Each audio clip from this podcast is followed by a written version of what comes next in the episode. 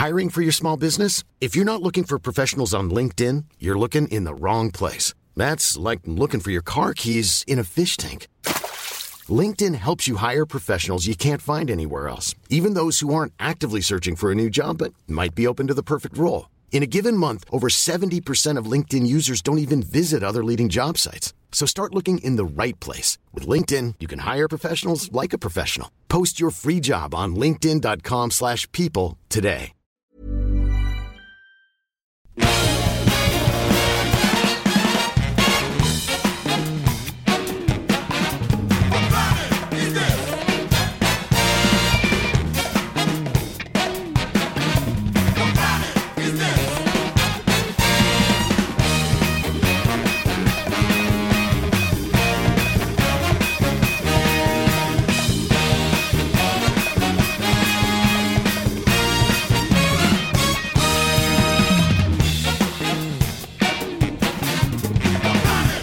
Bienvenue dans ce nouvel épisode de Capture Mag le podcast. Je suis Stéphane Moïsakis et je suis votre hôte.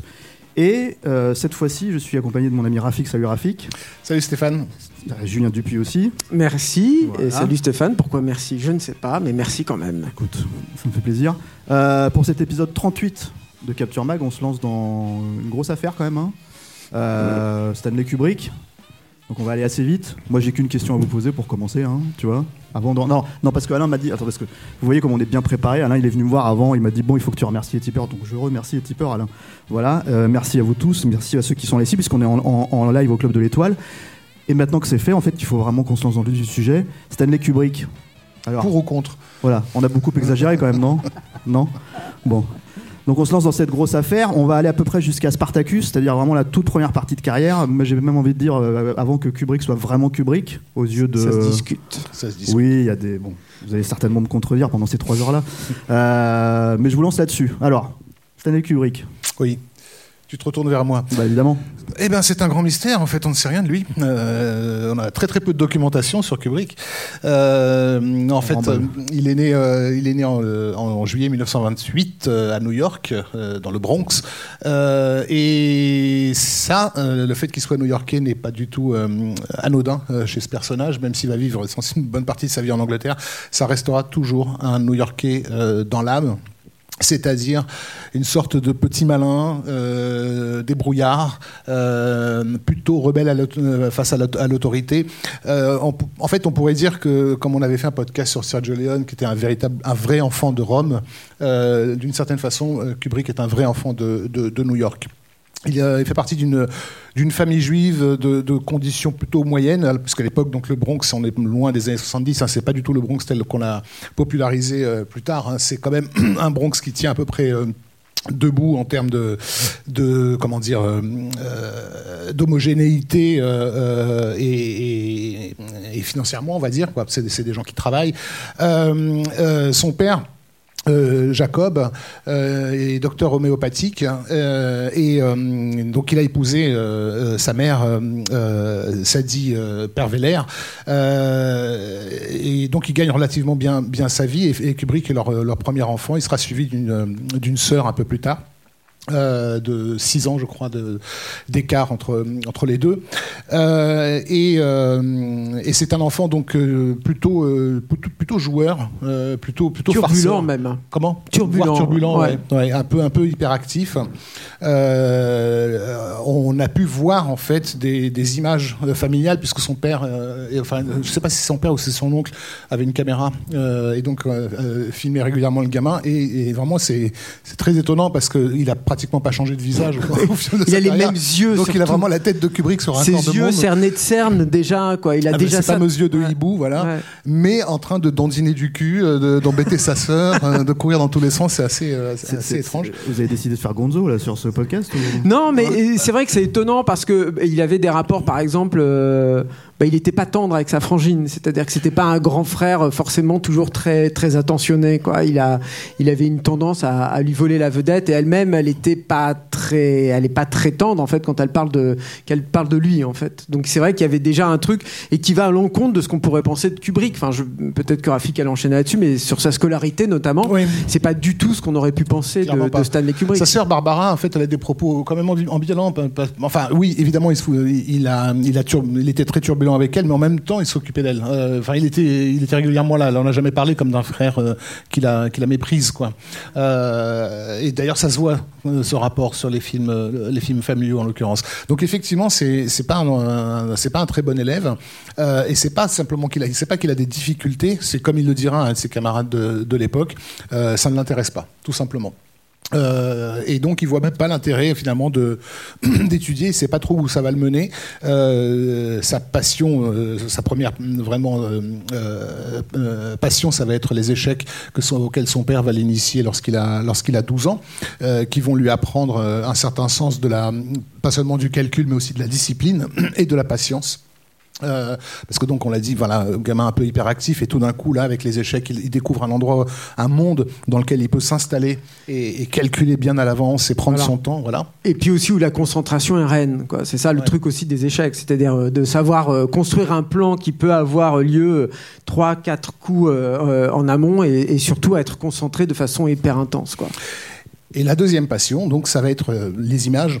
Euh, puisqu'à 13 ans, son, père lui offre euh, euh, un appareil photographe Lex, euh, ce qui, à l'époque, donc on est en pendant c'est pendant la Seconde Guerre mondiale, c'est pas le genre d'objet qu'on offre qu'on offre à un, gamin aussi jeune. Donc c'est quand même un, événement très particulier cet appareil photo.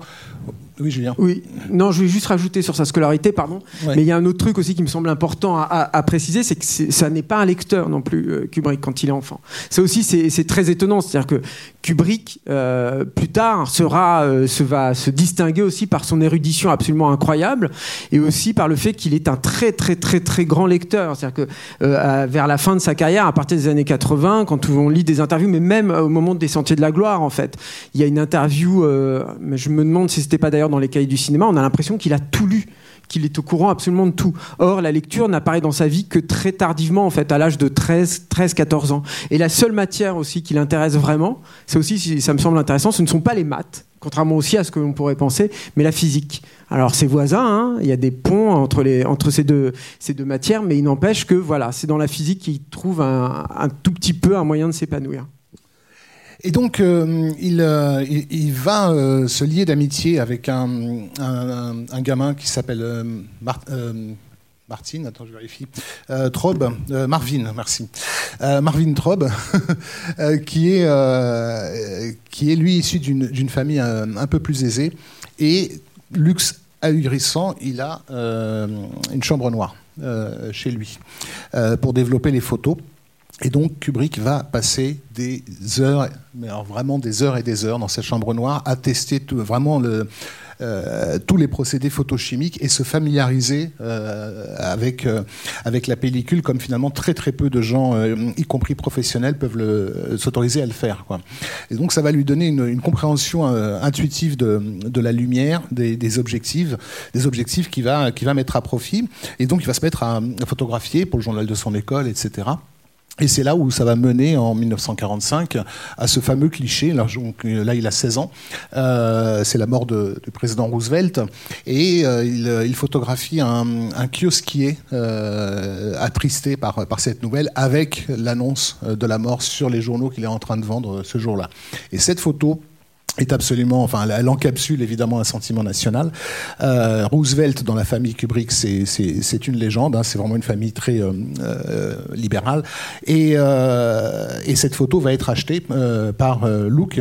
Et donc, à 16 ans, il commence son rapport avec le monde professionnel de la photographie. Ce qui est intéressant sur cette photo, c'est qu'elle euh, est magnifiquement bien cadrée déjà, mais elle est aussi très mise en scène. C'est-à-dire qu'il a l'idée, comme l'a dit Raph, de, de- de faire cette photo au moment où il va au lycée. Mais euh, le, le- le- buraliste, enfin le, le kiosquier, n'est pas du tout affligé, il n'a pas du tout cette tête-là. Et c'est en revenant du, du lycée que Kubrick choisit son axe et en quelque sorte dirige le, le, gars en fait pour qu'il ait cet air euh, totalement euh, affligé, extrêmement, euh, extrêmement attristé. Le truc qui est intéressant, c'est qu'il va vendre effectivement cette photo à, à Luke, mais il la propose à un autre magazine. Et déjà à cet âge-là, il va faire une sorte d'enchère en fait entre ces deux magazines pour remporter plus d'argent auprès, auprès de Luke. Et donc, ben, il va commencer à faire des reportages euh, pour Look euh, qui vont le mener en fait aux quatre coins du, pays. Euh, et c'est Julien a parlé de la question de la lecture. C'est en fait à cette période-là qu'il va vraiment commencer euh, à bouffer euh, tout et n'importe quoi. Euh, en fait, tout ce qu'il a l'impression de ne pas avoir étudié en fait à, l'école, c'est dans ses déplacements qu'il va euh, prendre tous les bouquins de de, de, de sciences et, et d'anglais, euh, de littérature, d'histoire, etc., euh, de façon assez anarchique, euh, tout en assurant donc ces, ces, ces reportages, ces reportages photos. Un des plus célèbres reportages photos qu'il qu'il fera, c'est sur donc le boxeur Will Carter. Walter Wa- Cartier, Walter, ouais. Walter Cartier, merci. qu'on Rocky Gradiano et Walter Cartier. Voilà. C'est Rocky Gradiano surtout qui est, qui est remarqué parce que Rocky Gradiano est un, un boxeur italien pur jus, c'est un- une espèce de grand mâle dominant comme ça. Et ce qui est intéressant, c'est que euh, Kubrick réussit à, lier une relation tout à fait particulière avec le mec. C'est-à-dire que il est encore une fois, il faut imaginer, hein, euh, c'est- un petit euh, un petit juif new-yorkais comme ça qui paye pas forcément beaucoup de mine et, l'autre a une certaine stature, enfin c'est une brute quoi, et il réussit à, en quelque sorte pénétrer, infiltrer l'intimité du boxeur. C'est-à-dire qu'il y a des photos qui ne seront pas publiées d'ailleurs dans, dans, Look, hein, mais on le voit à poil par exemple. Euh, Rocky Graziano se laisse photographier, notamment en train de prendre sa douche euh, euh, cul nu, voilà. Et, ça c'est hyper intéressant. Ce qui me semble aussi intéressant dans les photos, c'est que juste avant déjà de rentrer à Look, il y a, un truc qui est, important, il me semble, de- de souligner, c'est qu'il va faire des séries de photos dans le métro new-yorkais. Et euh, c'est pareil, il y a tout un plan en fait sur la, la- la conception de ces photos. C'est-à-dire que il imagine, euh, par exemple, d'avoir le déclencheur qui court le long de ses, euh, de sa main en fait pour euh, pour que les, les- les- passagers du métro, de la rame de métro, ne, ne se rendent pas compte qu'ils sont en train d'être euh, d'être photographiés. Il va aussi faire des trucs avec des, des, sacs en papier craft qui va percer, etc., pour pouvoir photographier euh, euh, à leur insu euh, les quidam. Également sur cette euh, série de photos qu'il va faire pour euh, il va voyager comme Raph euh, l'a dit aux quatre coins de- des États-Unis, mais il va aussi commencer à voyager à l'étranger. C'est-à-dire qu'il, par exemple, il fait un reportage photo dans un petit port de pêche qui est au Portugal, magnifique, si vous y avez euh, l'occasion d'y aller, qui s'appelle Nazaré. Et, euh, ce reportage photo, en plus, c'est vachement intéressant parce que il, se focalise euh, sur des choses qui sont plus, euh, on va dire, évocatrices que des grands panoramas. Nazaré se prête à ça. C'est une plage avec une falaise comme ça, puis une autre grande plage de l'autre côté. Vous connaissez peut-être Nazaré parce que il y a des vagues énormes, il y a des gars qui font du surf là-bas et tout, donc c'est encore un, spot euh, qui est souvent présent, notamment sur les réseaux sociaux et tout. Mais Kubrick ne s'intéresse pas à ça. Il s'intéresse aux gens, il s'intéresse aux, aux, habitants de Nazaré, par exemple, qui ont cette tenue euh, toute noire et il fait des portraits extrêmement expressionnistes et tout. Et c'est toujours très mise en scène. C'est-à-dire qu'il a, il y a toujours cette volonté de, chercher un cadre, de, de, comment dire, d'utiliser en fait les sujets qu'il va, euh, qu'il va photographier, comme il le fera ultérieurement avec des acteurs. Et déjà avec cette méthodologie que l'on va retrouver dans ses films ultérieurs. Il y a une anecdote à ce, euh, à ce titre qui me semble euh, éloquente du, mode opératoire de, Kubrick, c'est qu'il doit photographier un moment des, des gamins en train de regarder un spectacle. Alors, je sais plus ce qu'ils sont en train de regarder, mais bon. Et il se met face aux gamins. Et évidemment, les gamins font comme tous les gamins, ils voient le mec qui photographie, donc ils font les osos, quoi, comme ça et tout. Et Kubrick ne leur dit rien. Il reste face à eux et il attend qu'ils se calment, sans rien leur dire.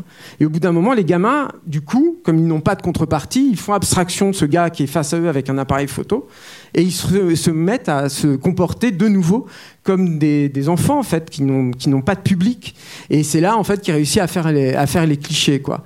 J'ai parlé de Montgomery Clift déjà non? Enfin il fait une, Il une série rencontre Mon- Montgomery. voilà, qui est pareil, un personnage, euh, on va dire, euh, complexe, hein, c'est le moins qu'on puisse dire, qui est pas facile non plus forcément à, à approcher, à apprendre. De, de Leonard Bernstein aussi, on en avait un petit peu parlé, je crois, sur le, un podcast qu'on avait fait sur Tar. Ouais. enfin, voilà. Mais qui était aussi un- une personnalité pas, pas évidente. Et c'est pareil, quand on voit les clichés qu'il obtient de Bernstein, c'est absolument euh, époustouflant. Encore une fois, il a, il a même pas 20 ans, enfin, ou tout juste 20 ans, quoi, à cette époque-là. Euh, et, euh, et- il y a aussi d'autres choses qui préfigurent un tout petit peu. Alors, je tire un petit peu à la ligne, hein, je veux pas faire mon, mon critique. qui suranalyse tout, mais il n'empêche, il va, il va par exemple, il fait un reportage photo sur un hippodrome. Bon, si vous avez vu l'Ultime Razia, vous faites le lien. Quoi. Il fait aussi un reportage photo que je trouve assez fascinant sur le pub- un public de zoo qui regarde des singes. Donc c'est pareil, il y a un truc là. Alors on n'est pas dans 2001, hein, je vais pas vous dire ça, mais il y a, il y a quand même un truc où on peut pas s'empêcher non plus d'y penser un petit peu en fait euh, euh, quand on quand on quand on voit ça quoi. Donc euh, voilà. Bah, J'ai mal fini ma phrase. Je crois que le bouquin que tu as là, c'est précisément le livre Oui. des photos. Hein. Voilà, si, si, euh, euh, si vous voulez en savoir plus, il y a ce livre qui est, qui est sorti euh, après une, une exposition qui avait eu lieu en Allemagne euh, sur les photos justement de Kubrick, qui s'appelle euh, Drame et ombre. Et euh, qui, qui euh, une sélection en fait des, des- des clichés de Kubrick. C'est vraiment magnifique quoi. Vous verrez aussi la, la maîtrise des techniques du, gars qui est vraiment euh, qui est époustouflante quand même. hein. Alors justement, ce qui est intéressant, c'est que cette maîtrise technique ne se met jamais en travers de son sujet principal, euh, qui est vraiment les êtres humains. Euh, ce qui peut surprendre, puisqu'on a quand même par la suite associé Kubrick à une forme de, de, de froideur, son, modèle photographique, c'est ce qu'il dira plus tard, c'est un, photographe qui s'appelait Arthur Felling, qui était connu sous le nom de, de et qui était c'est un peu, un peu simplement résumé, une sorte de spécialiste euh, des marginaux, de la misère humaine, euh, etc., qui prenait souvent photo des, je sais pas des clochards ou des ivrognes dans la rue, etc., qui capturait comme ça un instant. Euh, euh, très chargé dramatiquement Euh, et c'est vraiment le point focal de beaucoup des, des clichés de Kubrick on aurait pu penser connaissant le personnage a, a posteriori qu'il y aurait un truc autour de l'architecture de la machinerie etc Ce qu'il y a parfois. Il y a, Il y a, il y a il y un reportage photo, par exemple, sur un parc d'attractions, Mm. où tu vois justement ce, ce travail sur, pas tant les symétries, mais en tout cas sur les, les- les formes géométriques à l'intérieur du cadre et Mm. en relation avec l'humain. Mais on a, on a souvent dans les, dans les clichés de Kubrick cette sensation de, d'individus écrasés par leur environnement euh, euh, ou isolés, euh, y compris dans la rue ple- ple- pleine de foule, etc. Et, aussi, ça c'est très intéressant, une, sorte d'évolution culturelle au fil des ans de ce qui est en train de se passer euh, à, New York, puisqu'il a commencé à fréquenter le village euh, à cette époque-là. Donc c'est un enfant du Bronx, on l'a, dit tout à l'heure. Donc voilà, vous connaissez un peu la, topographie new-yorkaise et donc le, Bronx c'est quand même les prolos, quoi. Évidemment le village, on arrive dans ce qu'aujourd'hui on appellerait un peu les, les, bobos, c'est le milieu, des, des poètes à l'époque. Euh, et c'est là où il va rencontrer d'ailleurs sa deuxième, sa deuxième femme plus tard. Euh, euh, Sobotka. Euh, et, les photos qu'il prend euh, à l'époque du, village sont presque des photos beatniks en fait. Ça, commence à, se faire jour en fait dans. Il y a presque un côté européen tout d'un coup qui s'installe dans son style là où vraiment sur les sur les sur les premiers clichés on est dans bah, dans l'Amérique des années 40 quoi. Euh, mais la vraie, pas, celle que le cinéma hollywoodien de l'époque a promu. Il y a ça, et il y a un autre truc, c'est que justement dans le village, il, commence à arriver beaucoup, beaucoup de- de- d'artistes euh, européens euh, là-bas, et il va aussi contribuer à les photographier en ayant un commentaire aussi sur leur, leur œuvre. Par exemple, ça aussi c'est- très intéressant. Et, et, euh, l'autre truc aussi qui me semble important à, souligner, c'est que quand il fréquente le village aussi, c'est là-bas, je crois, hein, si euh, tu m'arrêtes tout de suite si je dis une bêtise, Raph. Stéphane aussi d'ailleurs. Mais euh, c'est là-bas qu'il commence aussi à, gagner. il gagne sa vie avec Luke, mais il gagne aussi sa vie à cette époque-là en participant à des, à des parties de, de- d'échecs en fait. Il joue euh, pour, euh, pour gagner de l'argent. Et il arrive à gagner quand même, euh, à, à gagner un peu d'argent, puisque c'est aussi à cette époque-là, comme il reste un, un élève, on va dire, plutôt, plutôt médiocre, il, il rate son entrée aussi en faculté. Quoi. Ce qui n'est pas rien, ce qui est assez aberrant quand on voit la, la- la culture et ce qu'il va représenter dans- par la suite. Comment ça se fait qu'il s'intéresse au cinéma du coup derrière Eh ben, il s'intéresse déjà au cinéma à l'époque. C'est-à-dire qu'il bon, il, il mange un peu de tout. Il va euh, à- Il au double il vit- programme. Déjà, il vit à New York, ce Ouais. qui, ce qui l'ouvre euh, à une, à- à- comment Une dire, vie un choix, culturelle. une vie culturelle démente Ouais. pour l'époque, puisqu'il y a tout le cinéma européen qui arrive, euh, qui arrive. Et c'est proba- probablement la seule ville aux États-Unis où, où tu peux voir, euh, je sais pas moi, du Rossellini ou ce Voilà. genre de truc-là. Tout le néoréalisme italien, par exemple, qui va le marquer euh, profondément, effectivement. Mais il, il- mais il fréquente aussi beaucoup la, la salle du, du En fait, euh, à cette époque.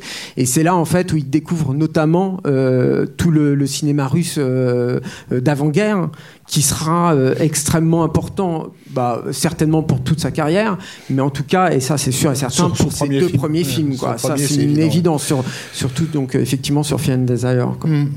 Euh, donc c'est au Village qu'il va rencontrer euh, Alexander Singer, avec lequel il va se lier d'amitié, qui, qui travaille à l'époque pour une, une boîte de production qui s'appelle The March of Time. Donc The March of Time, c'est c'est une société de production qui produit des, films d'actualité et des, mini-documentaires exploités en salle. Euh, et donc avec Alexander Singer, ils vont, euh, proposer leur, leur service euh, et monter des, projets dont euh, bah, on, parlait tout à l'heure de, euh, des, des boxeurs. Euh, et donc le, le, premier, ça va être euh, Day of the Fight en 1951, euh, qui donc suit le. le c est, c est, en fait, c'est Walter Cartier. C'est la préparation d'un match de Walter bah, Cartier. Ouais, c'est pour moi, en, en, fait, si vous devez voir un film, on va dire juste avant l'ultime razzia de, Kubrick. Enfin, je ne sais pas si mes, mes, collègues sont, de mon avis, mais c'est vraiment, voyez-le. quoi. Je trouve plus que Killer's Kiss, plus que évidemment and Desire. C'est vraiment fascinant, euh, Days, Days, of the Fight. Donc, effectivement, donc, euh, Kubrick est au courant donc, de March of Time. Il, est en lien avec la, la, personne qui distribue ça et tout. Et donc, il comprend qu'il y a là un autre moyen en fait, de se faire de l'argent et surtout de passer de la photographie à l'image animée, ce qui l'intéresse. En fait, c'est pas tant à l'époque pour faire de la fiction, même si c'est dans un petit coin de sa tête, c'est vraiment pour faire de l'argent et continuer à, et continuer à évoluer. C'est-à-dire que quand il va faire ses, ses premiers euh, c'est une sorte de documentaire, mais il y a beaucoup de fiction hein, déjà dans ces, documentaires. Mais quand il fait ces, documentaires, c'est vraiment une extension de son travail pour Look il continue à travailler, à être, salarié pour Look. Donc euh, il va réussir à lever euh, l'argent, non, non, pas avec euh, directement March of Time, même s'il a plus ou moins l'assurance que son film sera acheté plus tard, mais par un lointain cousin qui s'appelle Maurice Bouzel, qui, a plusieurs, qui est propriétaire de plusieurs boutiques dans le Bronx. pas cousin, pardon, un lointain oncle. Et, euh, euh, Kubrick va calculer le prix que peut coûter euh, ce, type de documentaire et il va en quelque sorte les autoproduire. Donc comme l'a dit euh, Raph, le premier est Day of the Fight, il s'est lié donc il, a, créé cette relation tout à fait particulière avec Walter Cartier et il sait que Walter Cartier doit faire un match extrêmement important une journée donnée. et donc il va décider de suivre la, journée qui précède le match euh, aux côtés de Walter Cartier et, et ça, me semble assez important, de son jumeau. Walter Cartier, et ça c'est très curieux en fait dans ce film, et euh, tout le temps avec ce, jumeau, il y a déjà il y a un truc un peu surréaliste en fait dans, l'image, et tout le documentaire finalement est construit sur la tension de ces deux gars qui sont dans l'attente. C'est-à-dire qu'il ne se passe pas grand-chose dans Day of the Fight, mais il y a une, attente et une tension qui est extrêmement forte et extrêmement euh, euh, prégnante. Et à la fin, il va filmer euh, avec un collègue à lui le, match de boxe. Kubrick est tout à côté du ring et son, acolyte, dont j'ai oublié le nom, vous, me pardonnerez, je suis désolé, mais qui est un copain de lycée, va filmer un, un, plan plus général. Donc, si vous voyez en plus ce documentaire, vous verrez le petit Kubrick qui est en train de manipuler la caméra, ce qui est non seulement touchant, mais je sais pas, il y a un truc qui est, très fort, enfin, qui, contribue à faire de Day of the Fight un, un document vraiment, euh, je trouve, euh, euh, passionnant. Alors, il faut préciser pour ceux qui n'auraient pas vu ces, ces, ce type de documentaire-là, on n'est pas du tout à l'époque de la vidéo. Euh, tout ça, c'est de la pellicule. Ça veut dire aussi qu'il y a toute une mise en place, tout un, un d'éclairage, voire même de, de, de travelling. et il y a, y a un travelling arrière dans, dans, dans Day of the Fight. Dans Flying Padre surtout. Comment incroyable. Et dans, Flying Padre, Flying Padre mais déjà dans the Fight, on ouais. a un, un, travelling arrière qui préfigure clairement une figure de style à, à la Kubrick, hein, dans, euh, qui, qui, les précède en fait lorsqu'ils avancent vers, euh, vers la salle de, de, de boxe. Euh, et donc ça, veut dire aussi qu'il y a beaucoup de mise en scène euh, dans, ces docs. C'est assez difficile de savoir comment sur place lui s'est intégré. C'est pas du tout le documentariste discret euh, qui va rester dans un coin avec un, un téléobjectif. Enfin, on a vraiment des, plans très composés avec des courtes focales, etc. Donc ça, ça, veut dire qu'il y a eu forcément une forme de mise en scène et de direction donnée aux au, au protagonistes. Donc on sort un peu du doc pour rentrer presque dans la, dans la fiction. C'est ce qui rend aussi ces films très agréables à voir parce que ça ressemble vraiment à des films. Quoi. Euh, et euh, euh, on n'a pas parlé trop de. On, a, on est passé assez vite sur les, les références cinématographiques. On a parlé de, du cinéma européen et du cinéma soviétique, mais il faut aussi dire qu'il avait une certaine affection pour le cinéma hollywoodien de, de, de, son époque. C'est quand même un américain, mais une affection plus, plus portée vers ce qu'on appelle aujourd'hui des des, des Mavericks en fait. Euh, C'était des gars comme Orson Welles, euh, comme, comme John Huston, des gens qui donnaient l'impression de faire leur propre film euh, sans se référer à un système de production. On n'a jamais trop vu Kubrick délirer sur des Raoul Walsh ou des Howard Hawks ou, euh, ou il des John pas trop Ford. Walsh, hein, je crois. Voilà. Euh, mais mais il, a- il aimait un peu ces- les, les, les francs-tireurs. Et euh, personnellement, je trouve que Day of- dans Day of the Fight et plus tard dans, dans, dans Killer's Kiss, on a la résurgence d'un film non pas d'Orson Welles, mais d'un des meilleurs techniciens d'Orson Welles, qui était Robert Wise, qui était son monteur, euh, et qui avait fait un film qui s'appelle The Setup, euh, Nous avons gagné ce soir, euh, qui est un film vraiment crucial dans, dans la façon avec laquelle il a filmé euh, justement l'ambiance des, des, des matchs de boxe, cette ambiance nocturne très noire, et, et qui ensuite a influencé, y compris jusqu'à la nouvelle vague, hein, parce qu'on a les chefs-op de la nouvelle vague qui ont toujours reconnu l'in- l'influence que ce film avait eu sur eux dans sa façon de capturer en fait euh, euh, un truc sur l'instant. Euh, et, euh, et on retrouve un peu tout, euh, cette ambiance en fait dans Day of the Fight, je trouve. Ce côté à la fois pris sur le vif et en même temps très avec un noir et blanc très contrasté. On le retrouvera aussi dans Killer's Kiss. Oui, voilà, c'est ça. On va beaucoup en reparler au moment de Killer's Kiss, évidemment. Quoi. Mais comme l'a dit Raph, ce qui est intéressant de ces deux, ces deux premiers euh, courts-métrages, dont Day of the Fight et Flying Padre, dont je vais vous parler tout de suite après, et qu'il réalise ensuite, c'est. enfin, un peu plus tard, non, en, en, en- en 53, mais c'est que.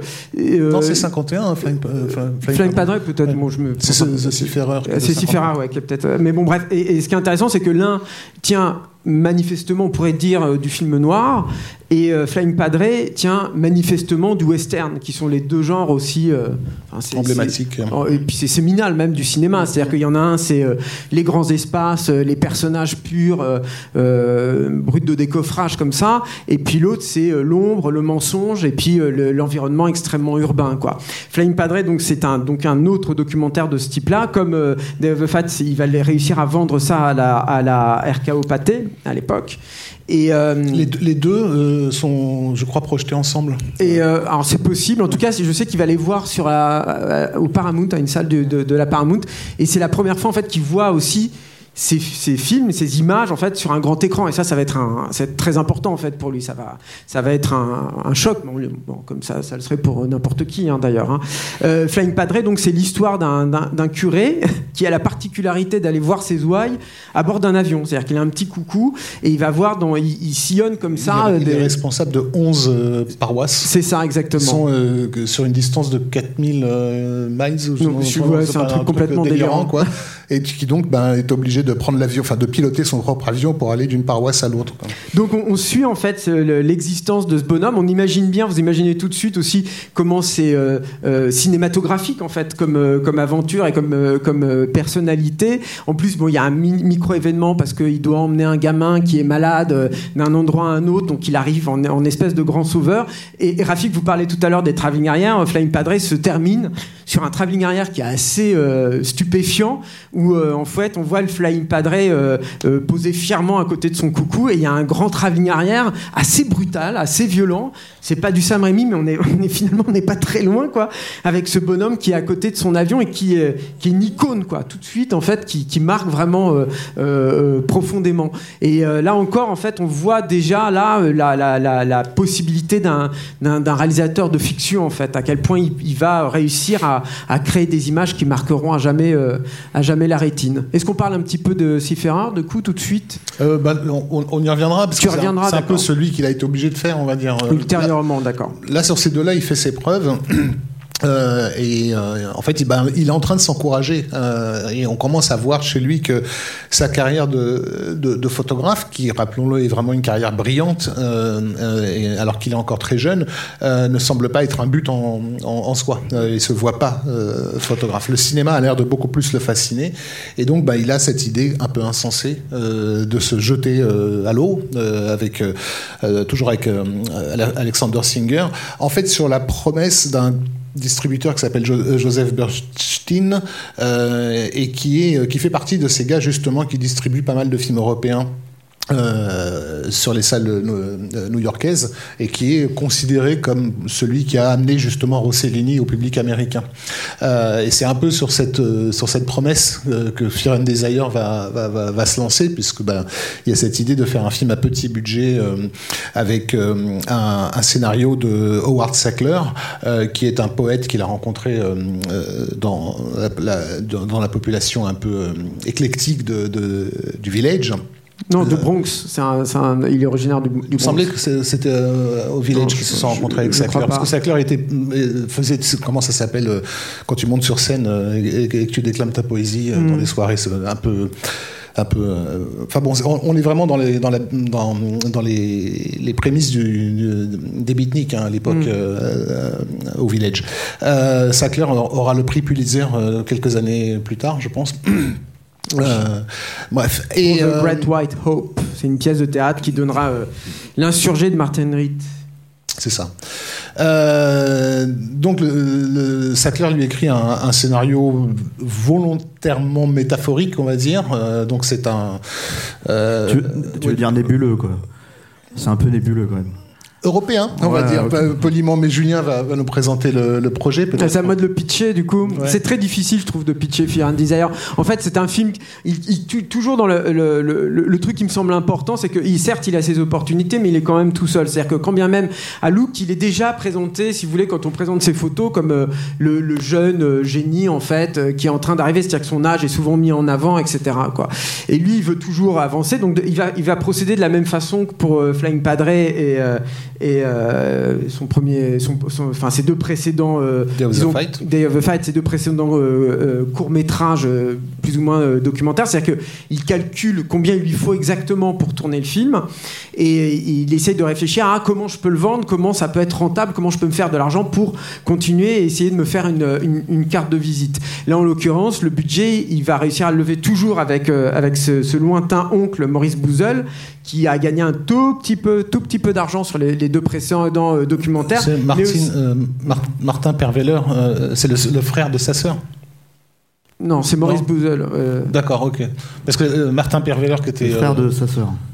Le frère, sa, le, le frère, de sa, mère, pardon. Parce que mmh. Père Veller, c'est la, la, la, la, branche maternelle, on va dire, mmh. de la famille Kubrick, euh, que, qui, qui, avait fait fortune avec euh, sa pharmacie, en fait, mmh. et qui avançait de l'argent pour, euh, pour faire un, un design. Enfin bon, peu importe. Mais et le, et le truc, en fait, c'est que avec, euh, avec Sackler, ils se disent comment on peut faire un film pour rien. Hein. Donc euh, pas de décor ou quasiment pas, euh, très peu de comédiens et aussi très peu d'action, ce qui est un, des problèmes de, de Fear and Desire, je pense quoi. Euh, donc en gros le pitch pour euh, vous le résumer, ce sont euh, des soldats, une, petite escouade de soldats d'une armée inconnue dans un conflit inconnu imaginaire. Les belligérants ne seront jamais clairement présentés, qui sont bloqués derrière les lignes ennemies et qui doivent regagner euh, leur camp, en gros. Donc ils vont errer comme ça, en fait, dans cette, euh, dans cette forêt, faire plus ou moins des rencontres. Il y a un tout petit peu d'action à la fin quand ils, ils rencontrent l'armée ennemie, mais c'est vite fait. Et ils vont croiser une, une, une paysanne. Une paysanne, en fait, du, du coin. Il va y avoir une, une scène de, de démence. C'est-à-dire que, bon, alors, Fear and Desire, c'est un film que Kubrick n'aime pas du tout. Euh, il va chercher à racheter tous les négatifs pour les, pour les brûler. Il ne pourra pas parce que les droits ne lui appartiennent pas. Mais le film va quand même disparaître hein, pendant, pendant, très longtemps. 30 ans, hein. C'est-à-dire qu'il va être retrouvé euh, au Puerto Rico à la fin des, des années 80 et euh, là il va commencer à être un petit peu montré d'abord dans des festivals et ensuite il y aura des, plusieurs éditions euh, vidéo. Maintenant on peut le trouver relativement facilement. En, je, alors je crois pas qu'il existe un Blu-ray mais en tout cas en DVD si, ça c'est sûr certain. En HD aussi quoi. et lui le, Kubrick, hein. le, le qualifié de dessin d'enfant sur un frigo. Voilà. c'est. Bah enfin, moi, j'avais jamais vu le film. Je l'ai vu pour le podcast. Euh, mm. et, euh, je vais mettre un peu les pieds dans le plat, mais euh, en fait, j'en ai parlé avec avec le fameux Ernest Bordeaux qui n'est pas là ce soir. Et en fait, je lui dis, mais c'est son Piranha 2 en fait à, à, Kubrick, quoi. C'est ouais. horrible. Non, bah, moi, mais... je, moi, je te trouve un petit peu dur. C'est-à-dire qu'il y a des trucs. Ah, en fait, ce qui est assez étonnant de faire un Desire, c'est déjà il l'a fait. Enfin, je veux dire, rien que ça, euh, le, le, le, le gars, euh, respect, quoi. C'est, c'est pas évident, en fait, de, de c'est un budget de 10 000 dollars pour Ouais. le tournage. C'est, Euh, c'est rien. Enfin, je veux dire, c'est, c'est, c'est surtout à l'époque qui fait ça, quoi, en limite, euh, c'est une bande de potes. Hein, je veux dire, enfin, c'est c'est vraiment des gens qu'il a rencontrés au fil de ses, euh, de ses allées venues de, au village. Euh, dans l'équipe technique, il y a euh, sa femme, son épouse de l'époque, Toba Metz. Enfin, ils sont 15 personnes à tourner ce film, dont euh, je crois euh, au quatre max. quatre Mexicains, tu vois, qui sont là pour pour transporter Bah, le ils- matériel. Ils sont tellement peu que en fait t'as des acteurs qui jouent deux rôles, Euh, euh, ouais, plusieurs oui. rôles différents quoi. Ce qui, est, ce qui est, je trouve, une trouvaille qui est pour le coup euh, est pas inintéressante. C'est-à-dire Mm. que les, les, les comédiens. D'accord, mais les, les, les comédiens en fait jouent les, deux les belligérants en fait, c'est-à-dire qu'ils se retrouvent à la fois dans un camp et, et, dans l'autre. Le problème c'est qu'il en fait finalement pas grand chose en fait de ça, mais il n'empêche qu'il y a cette petite euh, cette petite trouvaille. Il y a aussi des trucs mais qui viennent, je pense, de son amour pour le cinéma euh, russe. Il y a des, des, des scènes qui fonctionnent sur l'évocation, sur le rapprochement de plans en fait, sur le montage. Que il y a aussi des problèmes de mise en scène hein, dans Fear and Desire, c'est-à-dire qu'il y a des choses étonnantes de la part de Kubrick, mais je pense qu'il était en train d'apprendre aussi à l'é- à l'époque. C'est-à-dire que par exemple, il, des choses aussi bêtes que ben, il, il casse la règle des 180 degrés à plusieurs reprises dans des scènes de dialogue qui sont très difficiles du coup à suivre parce qu'on on, on ne sait pas exactement où se situent les personnages les uns par rapport aux autres d'un- plan à un autre quoi. Mais donc il y a ces, ces trucs-là, c'est-à-dire qu'il y a des scènes de un- meurtre. Un, petit peu la, la- le- la vague in- in- intrigue, parce qu'il y a quand même un épisode important euh, Mm. dans, dans le film, qui est justement la rencontre avec cette paysanne Oui. qui ne parle pas leur langue. Encore une fois, on ne sait pas euh, quelles sont ces nations belligérantes, mais bon, en l'occurrence, ils parviennent pas à communiquer. Et il y a un des soldats qui est laissé en présence de, de cette, de cette paysanne qui devient de fait otage et il Paul, euh, c'est Paul Mazurski. c'est hein. Paul, c'est là, c'est le jeune Paul Mazurski qui sera plus tard cinéaste, euh, et euh, il l'attache à un arbre et il se met lui à, à- à- à lui parler alors qu'elle ne- qu'elle ne le comprend pas, jusqu'à se persuader que s'il la libère, elle va se jeter dans ses bras en fait. Il la libère et elle se casse, elle se barre, chose absolument normale quoi. Mais lui en fait le prend comme comme un comme un Non affront. mais il y a déjà un truc de Et- plonger dans la folie en et, fait. et il vire dans la démence Voilà. effectivement. Ouais, ouais. ouais. Mm. Après, il est pas terrible, Paul Mazurski dans la scène. Non, mais c'est un fois. des rares acteurs en fait professionnels à qui, Mm. à qui il a pu faire appel. hein. Enfin, professionnel, il l'est pas. hein. Il est encore au lycée hein, quand il le débauche, Kubrick. Mais là encore, vous voyez l'assurance du mec. C'est-à-dire que comment il fait pour le débaucher Mazurski lui dit mais non, mais moi je, je dois aller, à, je dois aller à l'école quoi. Et Kubrick lui dit non, non, mais t'as qu'à dire que t'as été embauché pour euh, tourner dans un grand film hollywoodien. Voilà, parce qu'ils vont tourner à Los Angeles. Donc Et il, il tourne le truc comme ça, mais il lui dit ça euh, de façon euh, très sérieuse quoi. Il faut Enfin, faut avoir une certaine confiance en soi, une certaine assurance en fait pour sortir un truc pareil. En fait, Donc, à- à concrètement, concrètement de il a 20 ans, beaucoup, quoi. beaucoup moins de moyens pour faire son film qu'il n'en a eu pour faire ses, ses documentaires euh, pré- précédemment. Et, et le paradoxe aussi, c'est que euh, euh, Day of the Fight et Flying Padre euh, sont plus, euh, comment dire, euh, font plus naturel, donnent l'impression de plus de, de, métier euh, que Fear and Desire. Et je pense que c'est le fait qu'il ait abordé tout d'un coup la fiction euh, qu'il a, a mis dans le, dans le pétrin. Donc pour contredire le, le Piranha 2 euh, lancé malicieusement par, par Stéphane. Je sais que nous, du fait de notre métier, on, regarde beaucoup de... On a, vu beaucoup de courts-métrages, beaucoup de premiers films aussi, de, pre- de- de premiers longs, et il y a des erreurs typiques qu'on fait... qu'on fait sur ces, sur ces premiers cours de, débutants. Et moi, je dirais que Fear and Desire, c'est le Kubrick du débutant. Ça veut dire qu'il y a toutes les erreurs euh, typiques de, de quelqu'un qui démarre, mais presque sublimées, euh, presque too much. On a parfois l'impression de voir un storyboard filmé. Euh, y a, euh, les plans ne s'enchaînent pas naturellement. Il y a vraiment, on sent qu'il a, il a beaucoup réfléchi à la façon avec laquelle il allait présenter son, son action et la découper.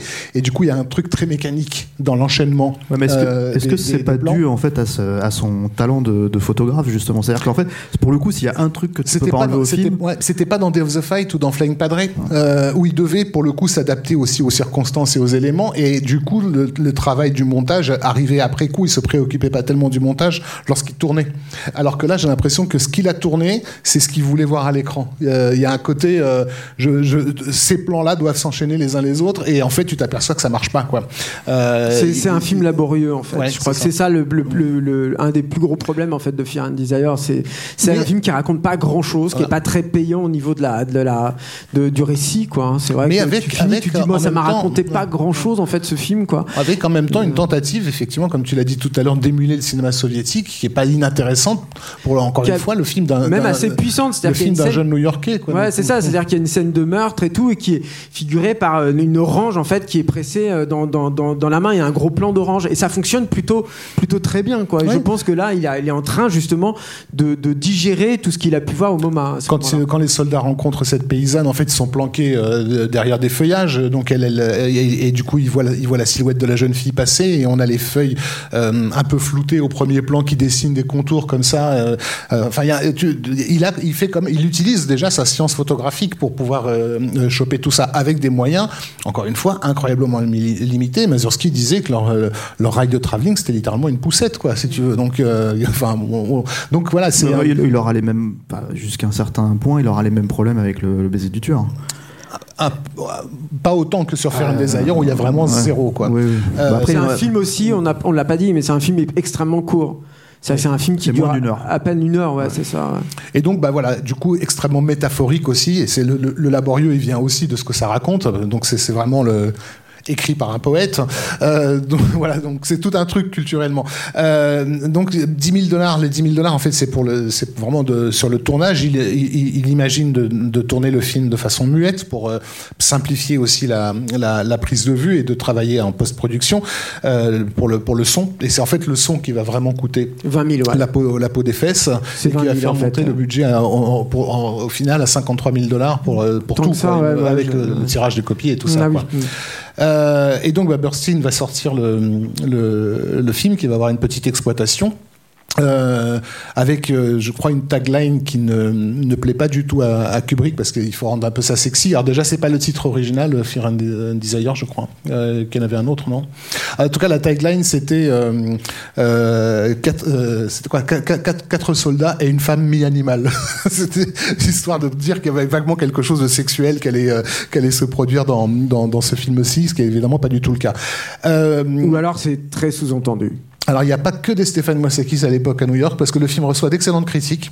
Euh, Non mais moi je- moi j'en parle parce que en fait si tu veux je l'ai découvert euh, Après a tous les posteriori Kubrick, comme tout le monde d'ailleurs hein, je Mm. pense puisque la plupart des gens et du coup c'est pas parce que c'est un Kubrick qu'il faut absolument le rattacher à, à tout ce qu'il a pu faire après il y a des trucs hein, clairement qui sont là quand même mais c'est c'est ouais, c'est- Non, et puis en plus, c'est un truc, c'est un, les- film qui, qui- en- tout cas, quand nous on a découvert Kubrick, enfin, c'était un film invisible, enfin, qu'on pensait euh, perdu hein, dans les années euh, 80, quoi, très clairement.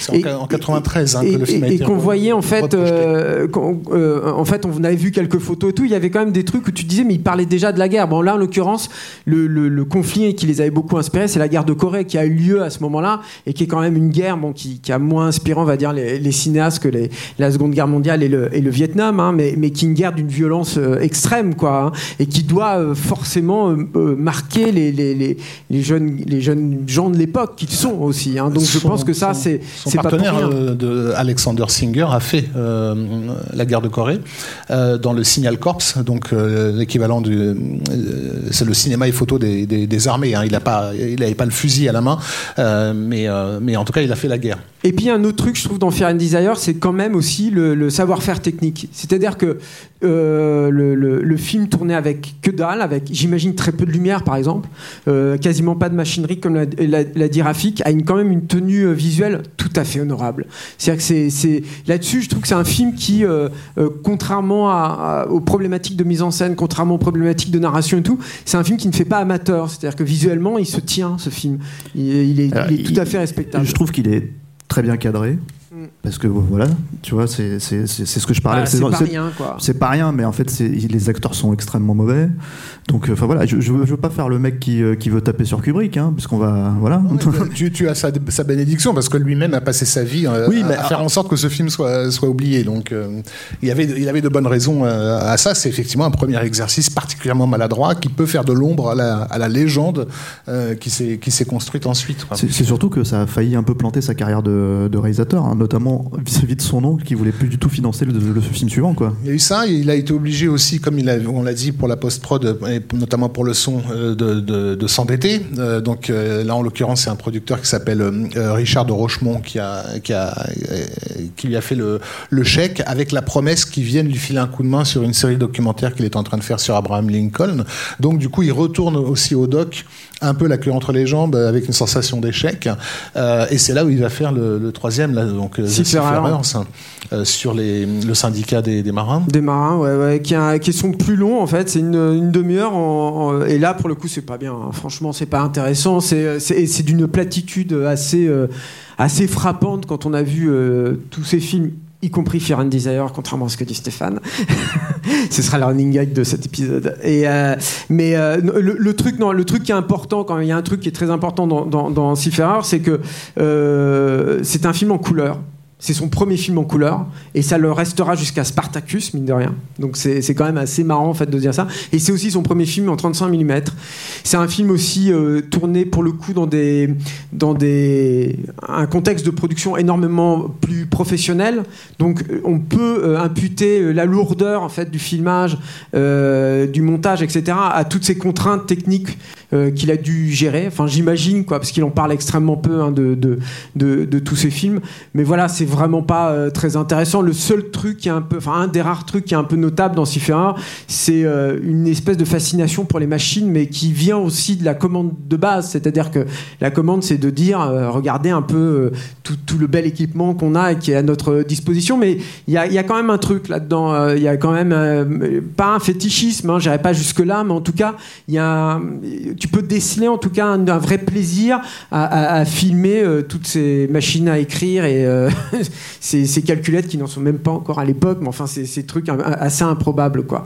Donc euh, voilà, mais c'est pas c'est pas la peine en fait d'en faire des tartoches. Ce qui est beaucoup plus intéressant, c'est qu'il va euh, pouvoir enchaîner euh, relativement rapidement avec le baiser du tueur qui au niveau de sa production n'est pas si éloigné que ça que Fear and Desire hein, au final. En fait, il reste, il reste persuadé à l'époque qu'il est tout à fait possible, avec par la technique, euh, de, de, de, de- de sublimer un budget, un budget modeste en fait. Euh, donc, il n'a pas réussi à le faire sur Fear and Desire, mais mais il, il lâche pas le morceau. Euh, c'est plutôt sa famille qui lâche le morceau, parce qu'encore une fois, tous ceux qui ont mis leur bille dans, dans Fear and Desire n'ont pas vu de, de retour sur investissement.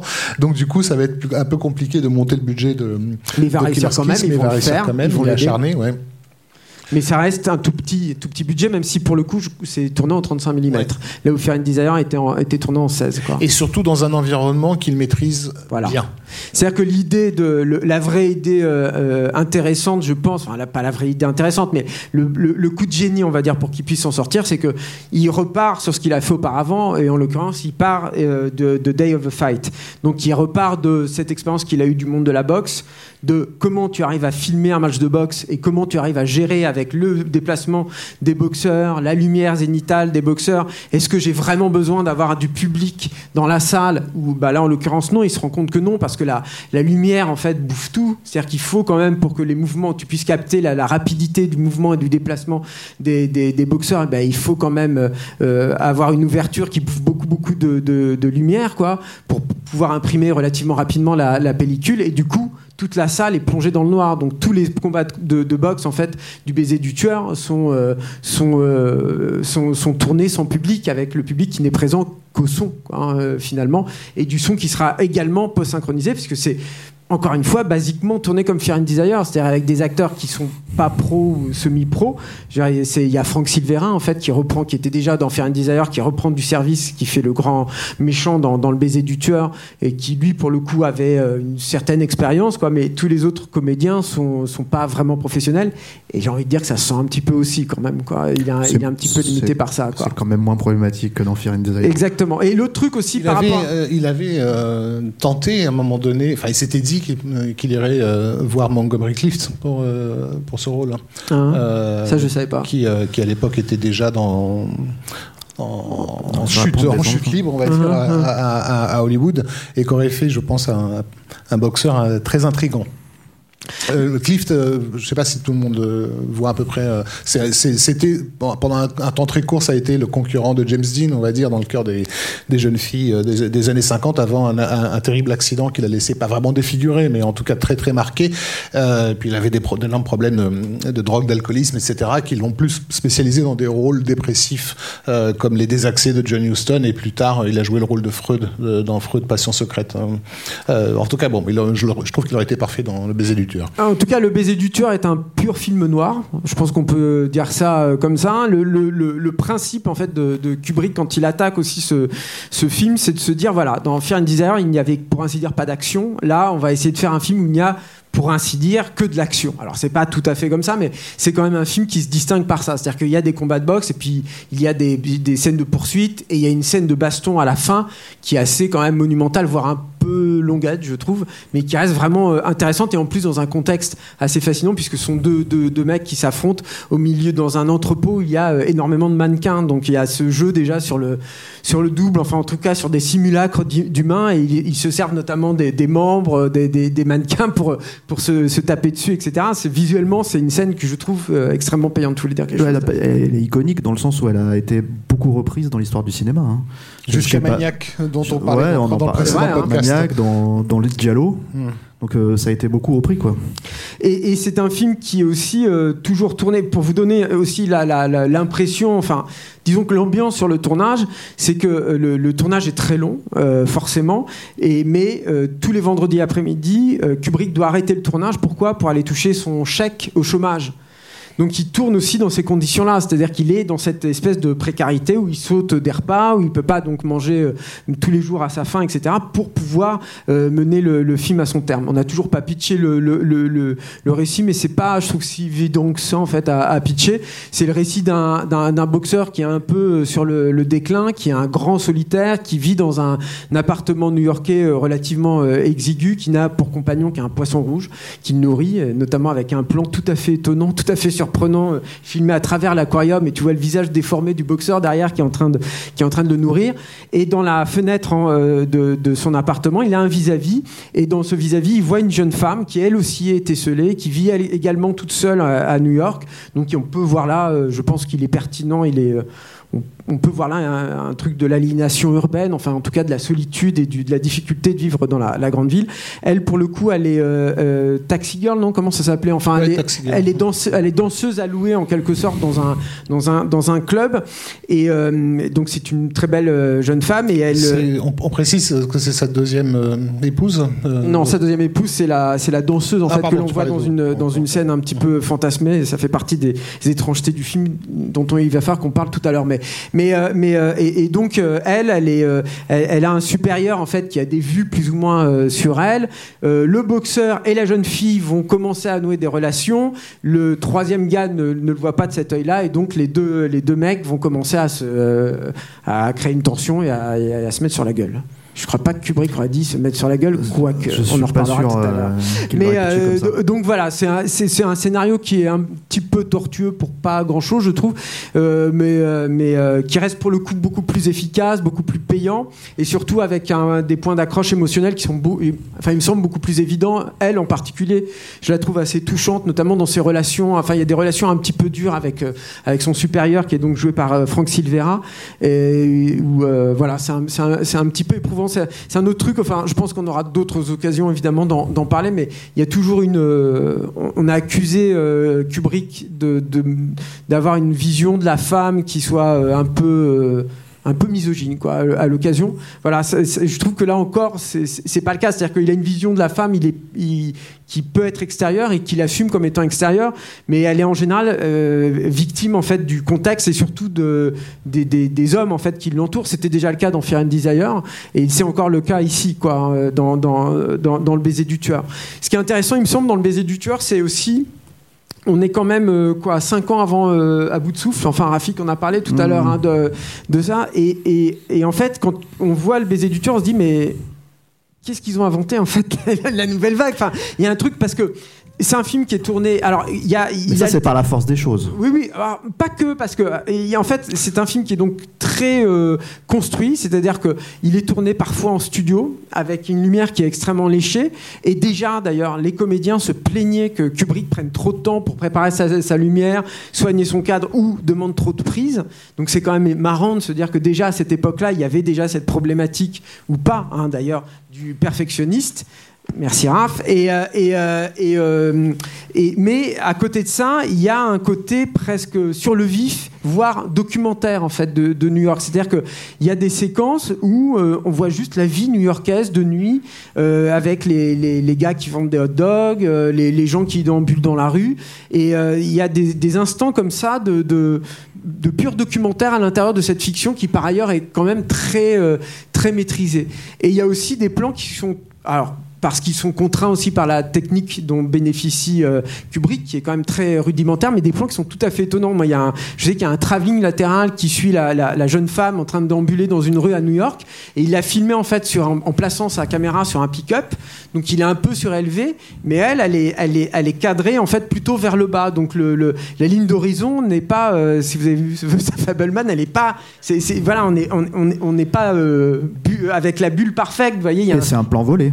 Mais c'est un plan volé, Ouais. évidemment. C'est-à-dire qu'il a, il avait aucune autorisation et il, euh, il, il, euh, il- un- un- enfin une portion du budget, euh, c'était pour graisser la patte des, des policiers qui venaient les empêcher de tourner de temps en temps. Parce que Kubrick, par exemple, il montait sur les, les fire escape, là, donc ces structures en acier à l'extérieur des, des, des- immeubles new-yorkais, pour avoir un plan plongé, par exemple, de, de- de ces personnages dans, dans une ruelle. Donc, forcément, les policiers, quand ils les voyaient euh, comme ça ou avec des, des projecteurs dans la rue, ben, ils leur demandaient est-ce que vous avez l'autorisation? Ils ne l'avaient pas, donc ils les payaient à grands coups de billets de 20 dollars, ce qui est quand même une grosse somme à l'époque. Donc, ça vous donne une petite Le idée truc par rapport à la nouvelle vague, c'est qu'ils ont émulé de toute façon ces, ces, ces techniques de, de, de, de filmage là. Je parlais tout à l'heure de The Setup de, Robert Wise, mais on peut y rajouter le, le poison de, de Billy Wilder, dans lequel il y a également des, des, des plans volés euh, de- de- du, héros qui erre comme ça dans, dans la ville. Euh, au petit matin euh, avec des voilà avec des caméras planquées dans des camionnettes ou des, ou des, choses comme ça. Mais le truc c'est que la nouvelle vague ils en ont fait une école. C'est-à-dire ils en ont fait un style affirmé explicite euh, en y rajoutant euh, euh, tout ce qui était de l'ordre de briser le quatrième mur etc Euh, mais il y a une autre école à laquelle Killerski se renvoie qui est l'école anglaise euh, parce que euh, euh, le cinéma anglais de l'époque a une seconde jeunesse, on va dire, avec effectivement des films très urbains euh, qui utilisent justement ces, ces architectures un peu dépressives pour, pour écraser leurs personnages et des plans qui semblent une fois sur deux avoir été volés, voire improvisés. Quoi. Alors c'est pas du tout de l'improvisation, hein, Killer Kiss, mais euh, mais il y a cette, cette sensation parfois. Je de pense qu'il y en a qui un petit été, peu en fait. Encore une fois, quand tu vois, je reviens sur ces plans d'étal, etc. Il tranche en fait. C'est-à-dire que tout à coup, as, tu vois la scène de combat à la fin, par exemple, avec les mannequins, c'est une scène qui a demandé deux semaines de tournage. C'est énorme pour une production comme ça, deux semaines de tournage quoi. Et, et à côté de ça, tu sens que il, s'est dit que voilà, il allait nourrir. Je pense aussi que c'était peut-être une façon de donner un peu de production value à, à un film qui n'en avait par ailleurs pas beaucoup quoi. Mais il n'empêche quoi. C'est-à-dire que c'est, et- et donc tu parlais, on parlait aussi de sa seconde femme qui est, qui est danseuse et tu as ce truc avec ce récit donc du, du boxeur euh, qui, qui, qui parle de non c'est pas le boxeur c'est la- en fait, c'est un flashback entier Un flashback. sur euh, la sœur de, de- du personnage féminin. Ouais, c'est ça. et ce n'est que en fait une scène de danse Voilà, et c'est tout à fait avec en voix off quoi. Ouais, et c'est tout à fait particulier. C'est-à-dire qu'à à, à l'intérieur de ce truc qui est assez brut, assez violent, etc., tu as cette espèce de moment euh, de grâce, très musical hein, par la force des choses, euh, et qui ressemble à une, une sorte de, de rêverie. Donc tu as, comme ça des, des chocs de genre, quelque part, dans, dans- dans le baiser du tueur, qui en font un objet euh, cinématographique, je trouve, euh, assez, euh, assez fascinant quand même. Surtout, hein. surtout que ce qu'elle raconte en fait à ce moment-là dans, la, dans, dans leurs histoires à eux, c'est qu'elle doit se marier avec un, un type qui, dont elle n'est pas amoureuse. Sa sœur doit se marier avec un type dont elle n'est pas amoureuse, donc ça devient tout un, tout un truc en fait un peu euh, en fait indélicat. Enfin, un, drame dans leur vie, mais qui est en fait représenté par une danse euh, magnifique. Quoi. Mais il y a, y y a plein de, petites idées de narration comme ça, euh, assez, comment dire, assez surprenantes. Et moi, je trouve justement que le truc avec le baiser du tueur, c'est que pour moi, c'est peut-être la seule fois de mémoire. Euh, J'ai pas encore eu le temps de revoir tous les films en fait de Kubrick pour, mais c'est peut-être la seule fois de mémoire où il y a des moments dans ces films, en fait, de justement de trucs pris sur le vif à ce point-là, en fait. C'est-à-dire qu'avant, après, dès Killer's Kiss, euh, dès, euh, pardon, euh, Euh, The Killing, ouais. ouais, dès l'ultime razzia et après, en fait, ça sera extrêmement contrôlé en fait euh, comme mise en scène là. Il y a vraiment des moments de, de- de prise en fait. euh, il y a ce moment où il se fait voler son écharpe par, euh, par deux saltimbanques dans la rue, c'est pareil. un C'est truc très bizarre, complètement, ouais, ouais. euh, voilà. Ouais. Et, euh, et, et pourtant, ça fonctionne euh, beaucoup mieux que dans Fear and Desire, si je peux me permettre. Non, mais comme l'a dit Rafik, je pense que c'était aussi son univers, c'était un truc qu'il avait déjà fait. Je pense qu'il a appris tout simplement de Fear and Desire. C'est-à-dire que Fear and Desire, il a voulu faire son film de fiction. Donc Arif en a beaucoup parlé sur la mise en scène et tout aussi, mais je pense que c'était aussi le truc sur le contexte. C'est-à-dire que c'était un film d'un genre très codé. Euh, il y en avait beaucoup à l'époque, hein, des, films de guerre. Il, part en Californie encore une fois pour le tourner, donc dans un, un univers qui, lui est complètement étranger, qui peut lui sembler un tant soit peu exotique hein, pour un gamin du Bronx en plus, et, euh, qui est du coup euh, plus. C'est pas très malin en fait, Fear and Desire. C'est-à-dire qu'il peut y avoir du talent, il peut y avoir du savoir-faire dedans, mais c'est pas un film très malin. Pour le coup, Le baiser du tueur est un film que je trouvais très très euh, très habile quoi. Et c'est le film du photographe de, de, Luke en fait. C'est vraiment là où il a mis à profit toute son expérience euh, photographique euh, pour justement contrer le, manque le manque de budget. toujours est-il que ben il n'est pas du tout découragé hein, par par l'expérience loin de là. Alors j'ai, moi j'ai pas d'infos sur sur la réception de, de Killer's Kiss. je sais pas si tu as été chercher euh... ben, elle, est, elle, est, correcte, surtout. Elle, elle disons qu'elle fait un peu sensation parce qu'on sait que c'est un mec qui fait son film pour rien du tout. Et c'est surtout James Harris qui va être tout à fait frappé en fait Par, euh, par, par ce film. Alors on présente James B. Harris. Euh, donc ben, en fait euh, James B. Harris c'est un c'est un ami d'Alexander Singer, donc le, gars avec qui Kubrick a, a collaboré jusque là. je vous disais que Singer avait avait participé au Signal Corps pendant le conflit en Corée et c'est là où il a rencontré James B. Harris qui il se trouve est un joueur d'échecs également. donc il se rencontre avec Kubrick autour de de longues de longues parties qui ont lieu au au Village, je crois. Euh, et là, Stéphane, tu as des, tout d'un coup des images d'Independence Day hein, qui te viennent à l'esprit. Voilà, parce que bah, c'est ton film favori. Il y a de magnifiques parties d'échecs en, en, plein air à New York. Bien euh, introduit ce petit poème riche là, pas mal. et, et, et, James B. Harris est fasciné par ce, par ce personnage qui considère enfin il le dira plus tard, c'est la personne la plus intelligente que j'avais jamais croisée, euh, et décide de s'associer avec, avec lui pour monter sa société de production, donc euh, Harris euh, Kubrick. James B. Harris, à l'époque, il a déjà des deals avec CR, je sais plus, CRKO, je sais plus. Enfin, en tout cas, il a, il a déjà une petite expérience de, de, production. Il est en mesure de de d'alléger euh, le, Kubrick et en fait de lui permettre de ne plus se concentrer que, que, que sur son travail en fait qui est, bah, euh, alors il a un peu, il a des deals, mais surtout il a beaucoup d'argent. C'est-à-dire qu'il vient d'une famille très fortunée pour le coup, euh, James B. Harris, et euh, cette société est aussi financée par la fortune familiale, mmh. quoi. Mais effectivement, c'est ce qui lui permet en fait de, de, bah, vraiment de, de, professionnaliser la, la, disons la carrière de la carrière de Stanley Kubrick. Et ensemble, ils vont décider de partir euh, à Los Angeles. Juste pour info, euh, Kirsky c'est quand même distribué hein, par United Artists à l'époque, et c'est eux qui vont imposer la, la happy end du film. Je vous ai spoilé Killer mais voilà. C'est d'ailleurs un peu. Euh, bah, qui est un peu à rajouter au chausse-pied, tu vois, pour le coup, mm. mais bon, voilà quoi. Donc ils vont aller tous les deux. Euh, à, Los Angeles pour euh, prendre leur envol. James B. Harris s'est donc acheté les droits pour 10 000 dollars d'un roman qui s'appelle Clean Break, un roman noir, donc qui à l'époque que United Artists justement cherchait à, à, récupérer pour pour en faire un véhicule pour Frank Sinatra. Euh, et donc, bah, il, il, leur chope les droits sous, euh, sous, sous, le nez.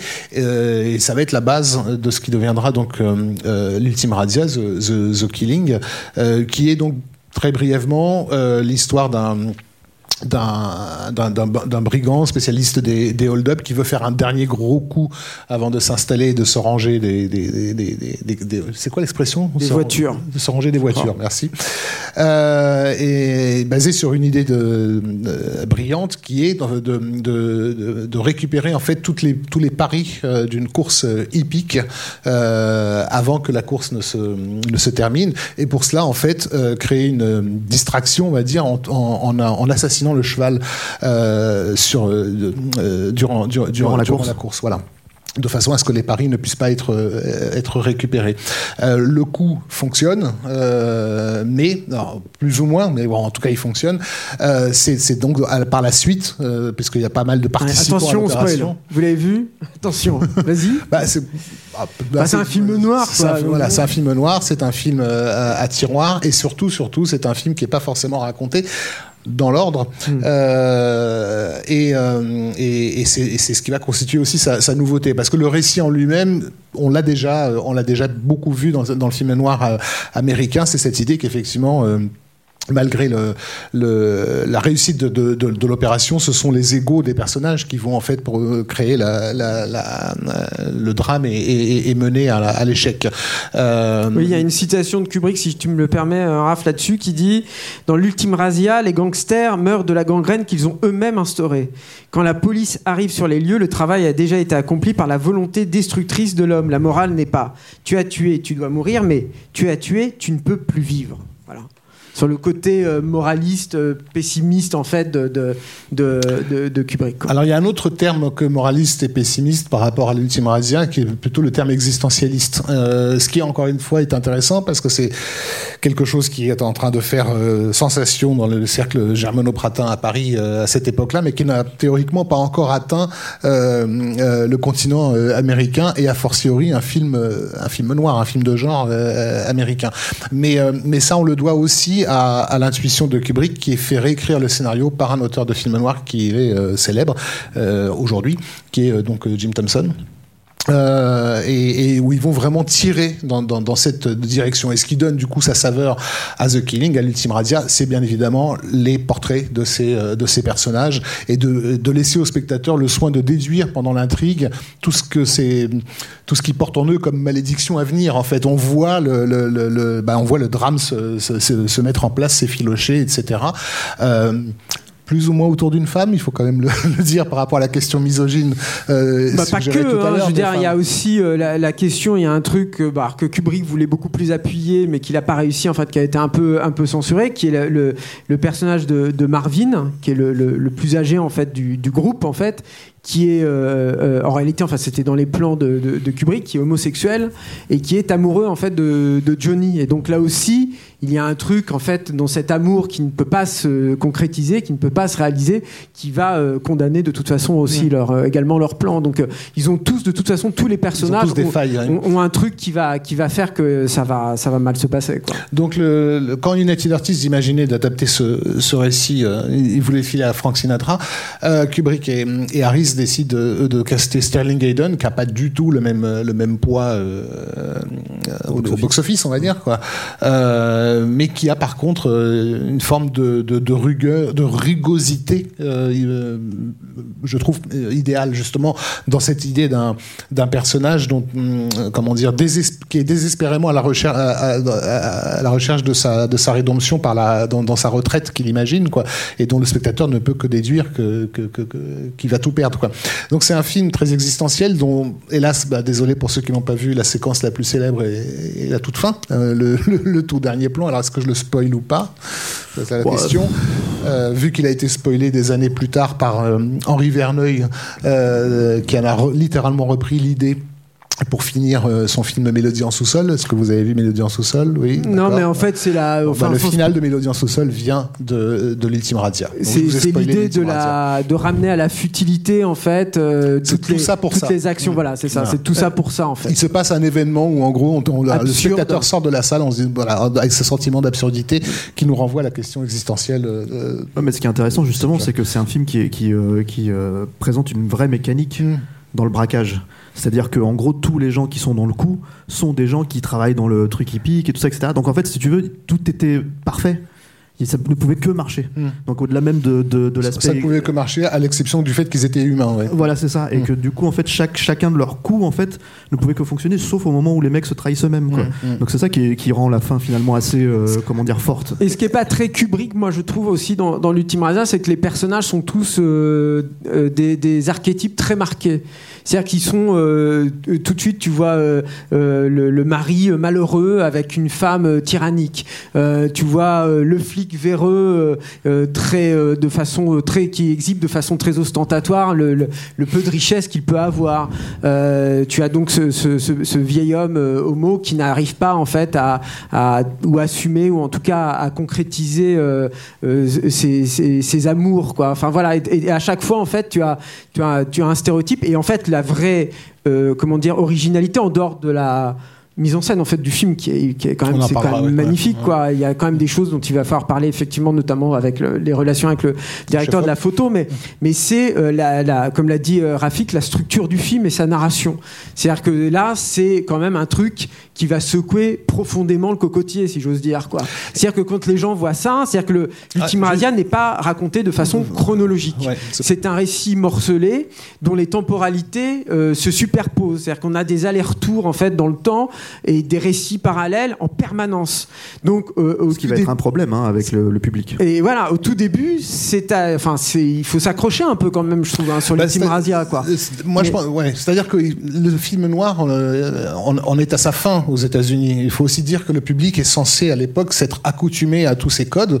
Euh, là, tu parlais des personnages, en l'occurrence, ces personnages, on les a déjà vus. Euh, Je parlais tout à l'heure de, du goût pour- de, Kubrick pour John Huston. Bah, c'est, le faucon maltais. Hein. Ils sont, ils sont presque tous dedans déjà, euh, euh, compris. Euh, mais tous ces personnages justement un peu, un peu, un peu décalés, un peu marginaux que le- sur lequel le film noir américain a fait son, son beurre. Le public est, est- en est familier.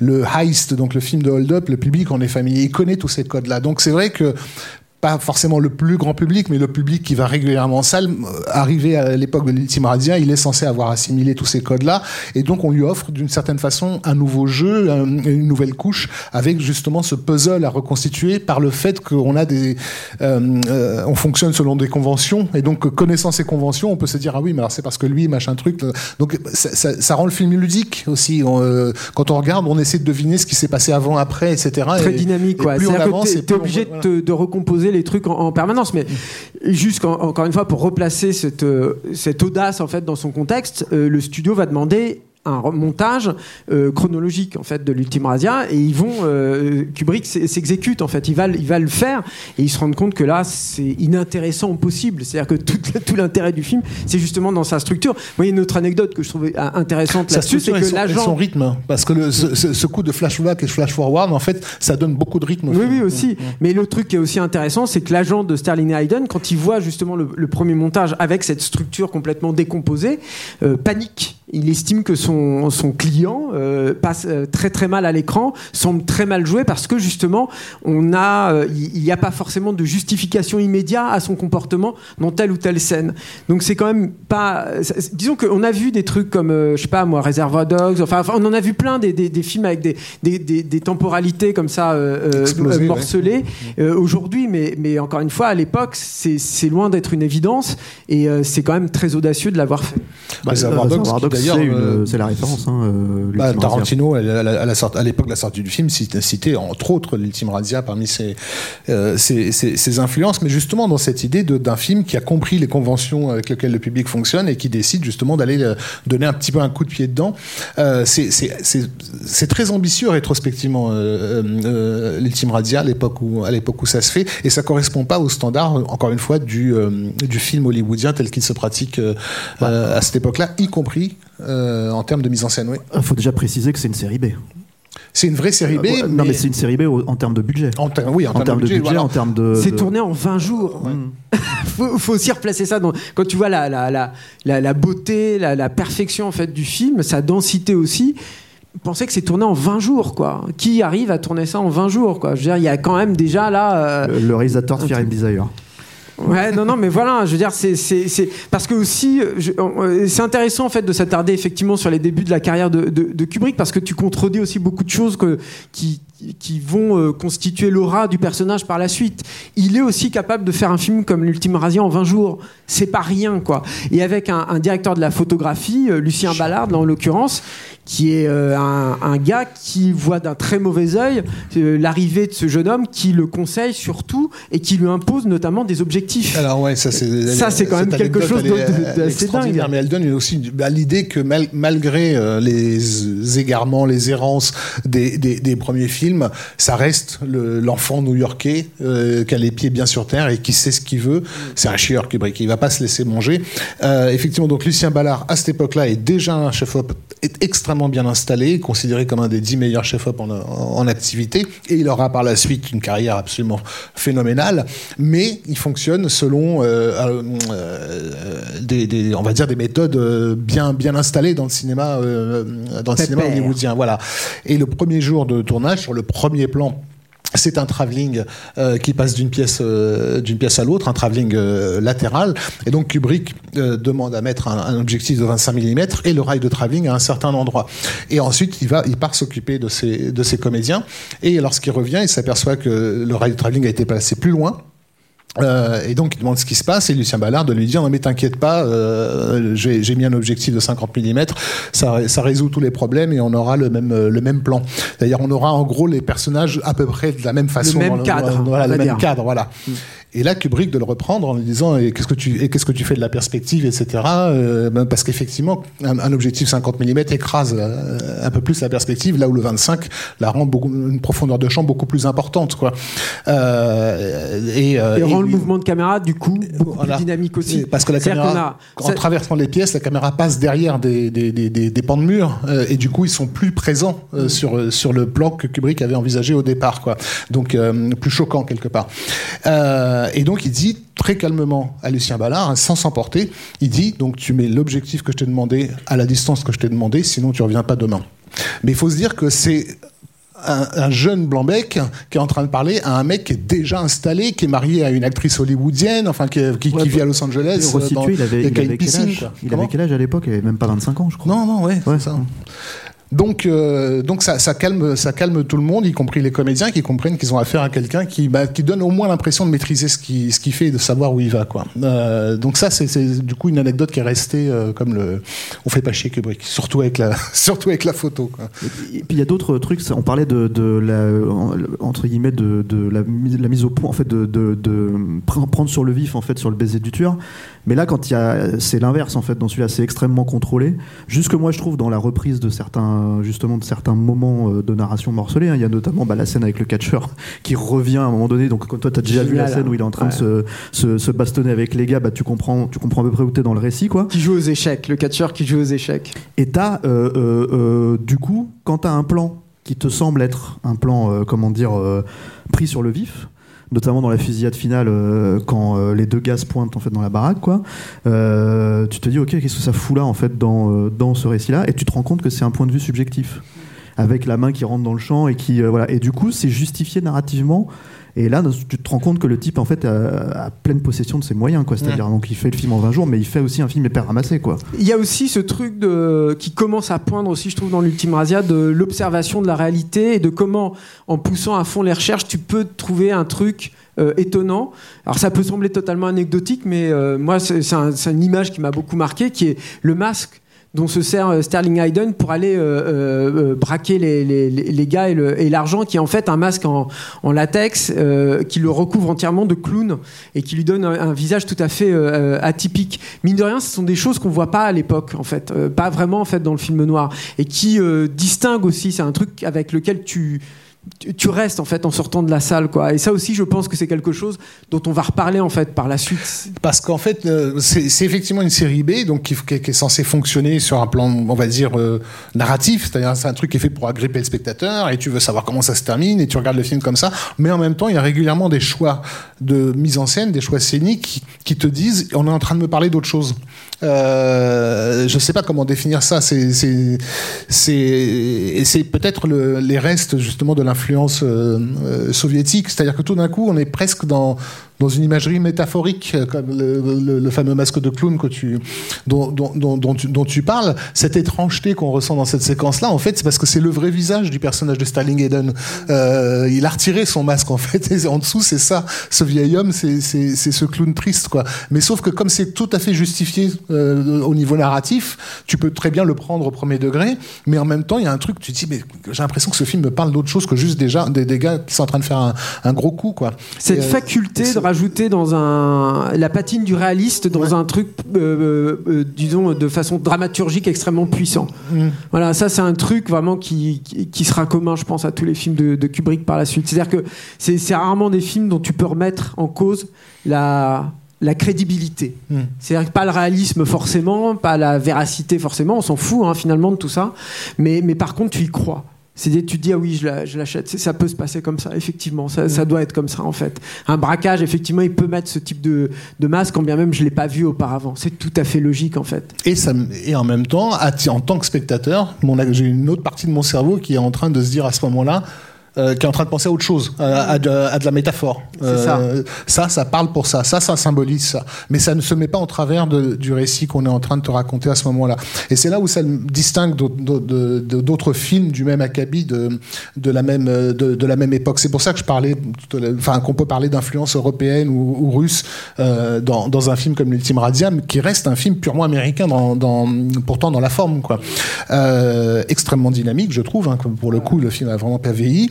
Euh, alors, euh, de façon assez ironique, le seul cinéaste américain auquel on peut penser en voyant l'Ultime Radia, c'est Anthony Mann, qui lui aussi s'est distingué par des films noirs euh, extrêmement péchus avec des plans. il était grand spécialiste des, contre-plongées en courte focale, trucs hyper hyper durs avec des angles très durs et tout ça, qui sera plus tard. Le réalisateur qui sera viré de, de Spartacus. Euh, bref, mais euh, mais sinon c'est voilà c'est c'est c'est un film qui euh, qui va- qui qui, fa- qui va faire école. Donc on a parlé de Reservoir Dogs euh, tout à l'heure.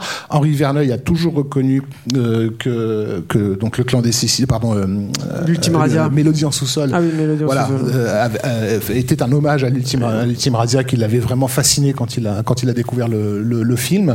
Ouais, Et- le, le- le coup du masque, il a été repris de manière littérale dans Dark Knight hein, Mm, de, mm. de Christopher Nolan. hein. c'est l'ouverture du film avec Mm. tous les clowns et tout. Mm. euh, euh, et le, du coup, le masque du Joker aussi, qui cache en fait, euh, le- qui cache le visage, le vrai visage du Joker.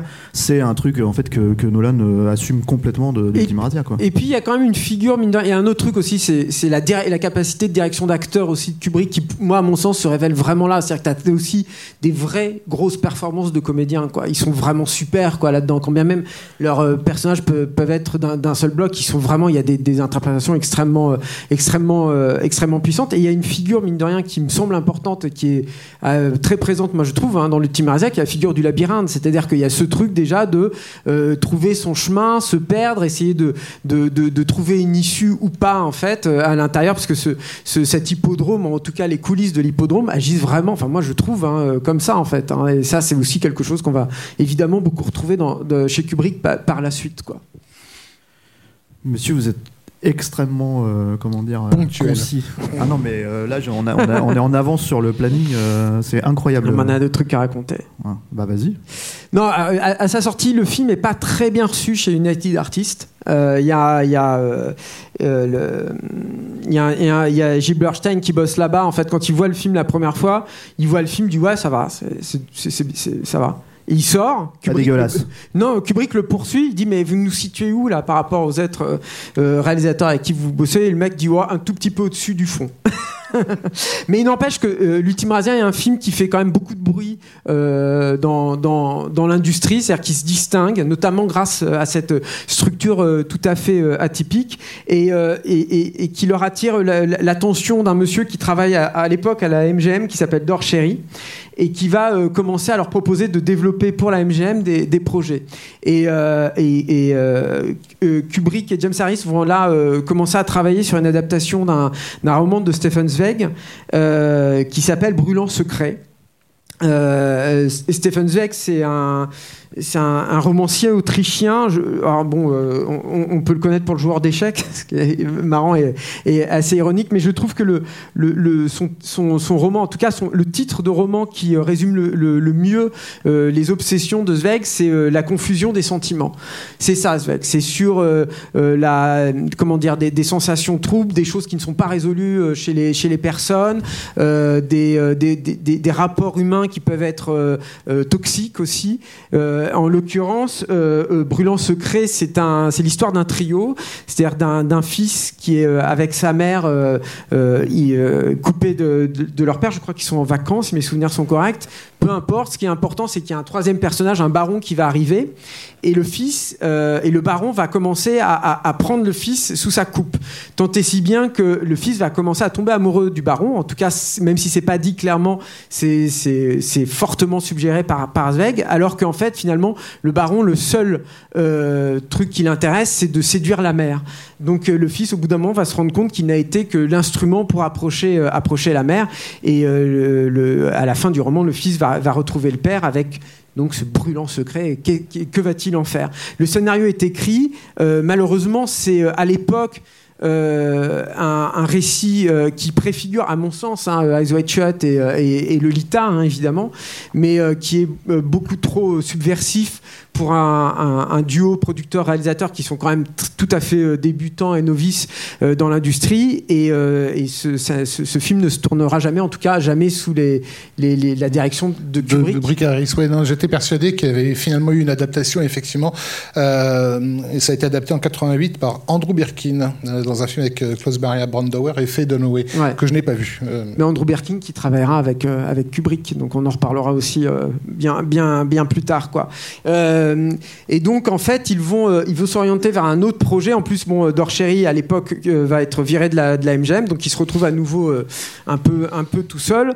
Et donc, ils vont acheter les droits d'un roman que Kubrick a lu très jeune, pour le coup, à 14 ans, et qui s'appelle Les Sentiers de la Gloire, qui est un récit qui se situe pendant la, la Première Guerre mondiale. C'est donc le film que vous allez voir, vous allez voir ce soir, qui est inspiré d'histoires vraies, contrairement à ce que l'armée française pourra dire par la suite, mais qui en gros sur le euh, comment résumer. En fait, j'ai pas forcément envie de vous retracer toute l'histoire de, des Sentiers de la Gloire. En, fait, en gros, c'est euh, euh, la fatigue des soldats au front euh, confronté à euh, euh, comment dire l'ambition démesurée de généraux coupés de la réalité et l'incohérence stratégique aussi.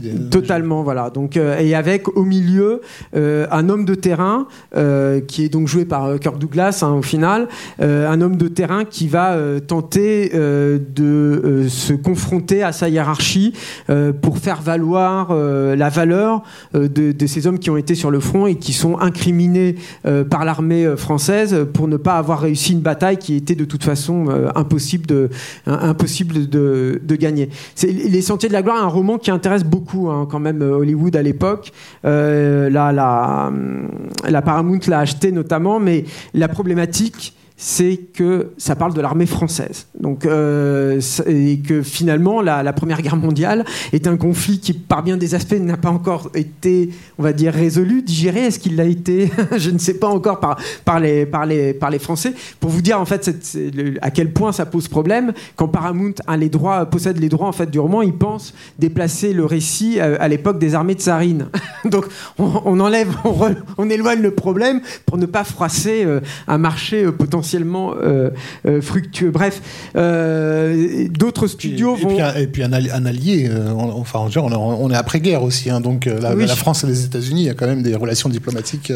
oui, puis je pense que le film de guerre n'était pas encore dans cet état-là. Enfin, mm. voilà, c'était quand même très compliqué en fait de, de, dépeindre un, des, problématiques pareilles. Et en fait, dans les années 30, il y avait eu un début de tentative d'adaptation par Ciné Howard, qui est un des scénariste de Autant n'importe le vent, mais qui était aussi un vétéran de la Première Guerre mondiale. Donc lui, il avait vu euh, cette histoire du chemin des dames, etc. mais alors, je crois que c'est lui justement, parce que ça, c'était une autre problématique pour euh, Harris et, Kubrick, qui avait introduit une histoire d'amour aussi à l'intérieur, ce qui, euh, et on va en parler par la suite, est, est, est un contresens complet par rapport à ce que raconte et, de la façon dont fonctionnent en fait les Sentiers de la Gloire, qui est un, un film profondément masculin. C'est-à-dire qu'une des problématiques, il me semble, en fait, du film, c'est que justement, il n'y a pas de femmes, en fait.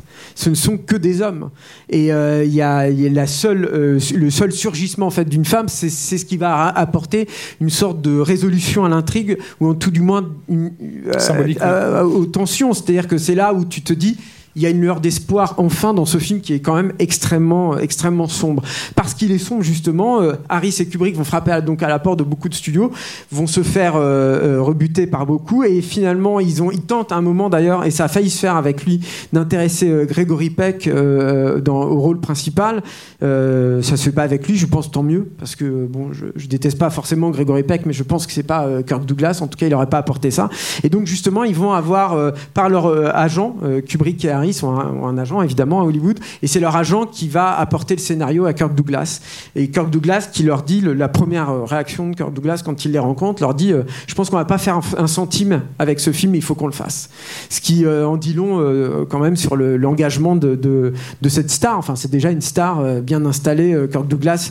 à, l'époque où le marché hollywoodien est en train de, de changer justement sous l'influence de ces, de ces comédiens, de ces stars qui sont devenus leur propre, enfin, qui, qui génèrent leur propre projet en fait, et qui du coup les vendent au studio. Euh, le studio devient presque plus ou moins juste un distributeur de projets qu'il n'a pas développé. Et ça, c'est encore assez nouveau euh, à cette époque-là. Et me semble-t-il qu'il a été aussi très impressionné par l'Ultima Razia. Euh. Oui, c'est ça. Douglas. Oui, oui. Tout- toute la Tout le monde, communauté euh, ciné- Ouais. cinématographique. le- la Encore une fois, euh, Kubrick est très jeune. c'est pas rien, quoi, tu vois. Il n'y a, pas tant de réalisateurs, de cinéastes aussi jeunes qui se font autant remarquer à l'époque, quoi. On est, voilà. Euh, ce qui est alors, donc, euh, euh, Douglas à, à bord, le, le- il trouve un studio tout de suite, qui est la United Artists, pas le plus gros des studios non plus, hein, et un studio, on va dire, euh, presque un peu alternatif hein, par rapport aux, aux majors, euh, aux majors mais ils ont un studio et ils ont le financement. Il y a quand même des tensions qui font jour euh, vis-à-vis de la United Artists qui, eux, tiennent à avoir une, happy end. C'est-à-dire que euh, l'Ultime Razia se termine donc avec un- disons, un moment plus doux. Euh, plus tendre avec une, donc une lueur d'espoir mais il y a une, une scène qui suit ça qui te replonge tout de suite dans le chaos en fait et qui euh, euh, enfin montre que toute cette situation de toute façon est relativement vaine par rapport à la folie des hommes et, Tu, que- tu veux dire les sentiers de la gloire et les sentiers de la gloire Ouais, t'as dit l'ultime Razia. ah, pardonnez-moi, j'ai dit l'ultime Razia.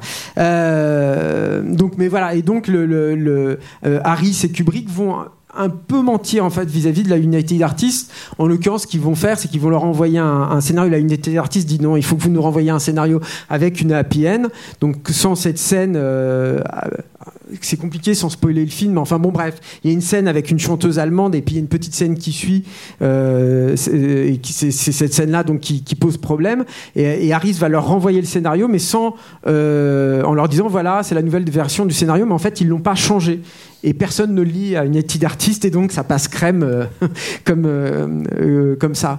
Euh, c'est un petit budget. Euh, euh, les Sentiers de la Gloire, c'est euh, moins d'un million de dollars. C'est également tourné de façon relativement brève. En fait, la- la- la- Est-ce que c'est tourné en France Julien alors voilà, c'est ça le truc, c'est que justement c'est un petit budget, mais ils vont tourner en Allemagne. Et à l'époque, ben, l'Allemagne c'est pas c'est pas la foire totale, on va dire ça comme ça. Et donc ils ont une main d'œuvre très peu chère.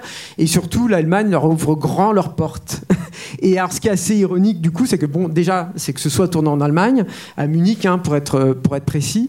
Et, les figurants notamment, et c'est là où ils sont très peu chers parce que c'est en fait là que le film coûte de l'argent en fait c'est avec ces figurants et notamment les scènes de bataille ce sont des, forces de police euh, euh, allemandes qui interprètent donc des soldats français. Parce qu'il faut savoir aussi que dans le- les Sentiers de la Gloire c'est l'autre spécificité du film.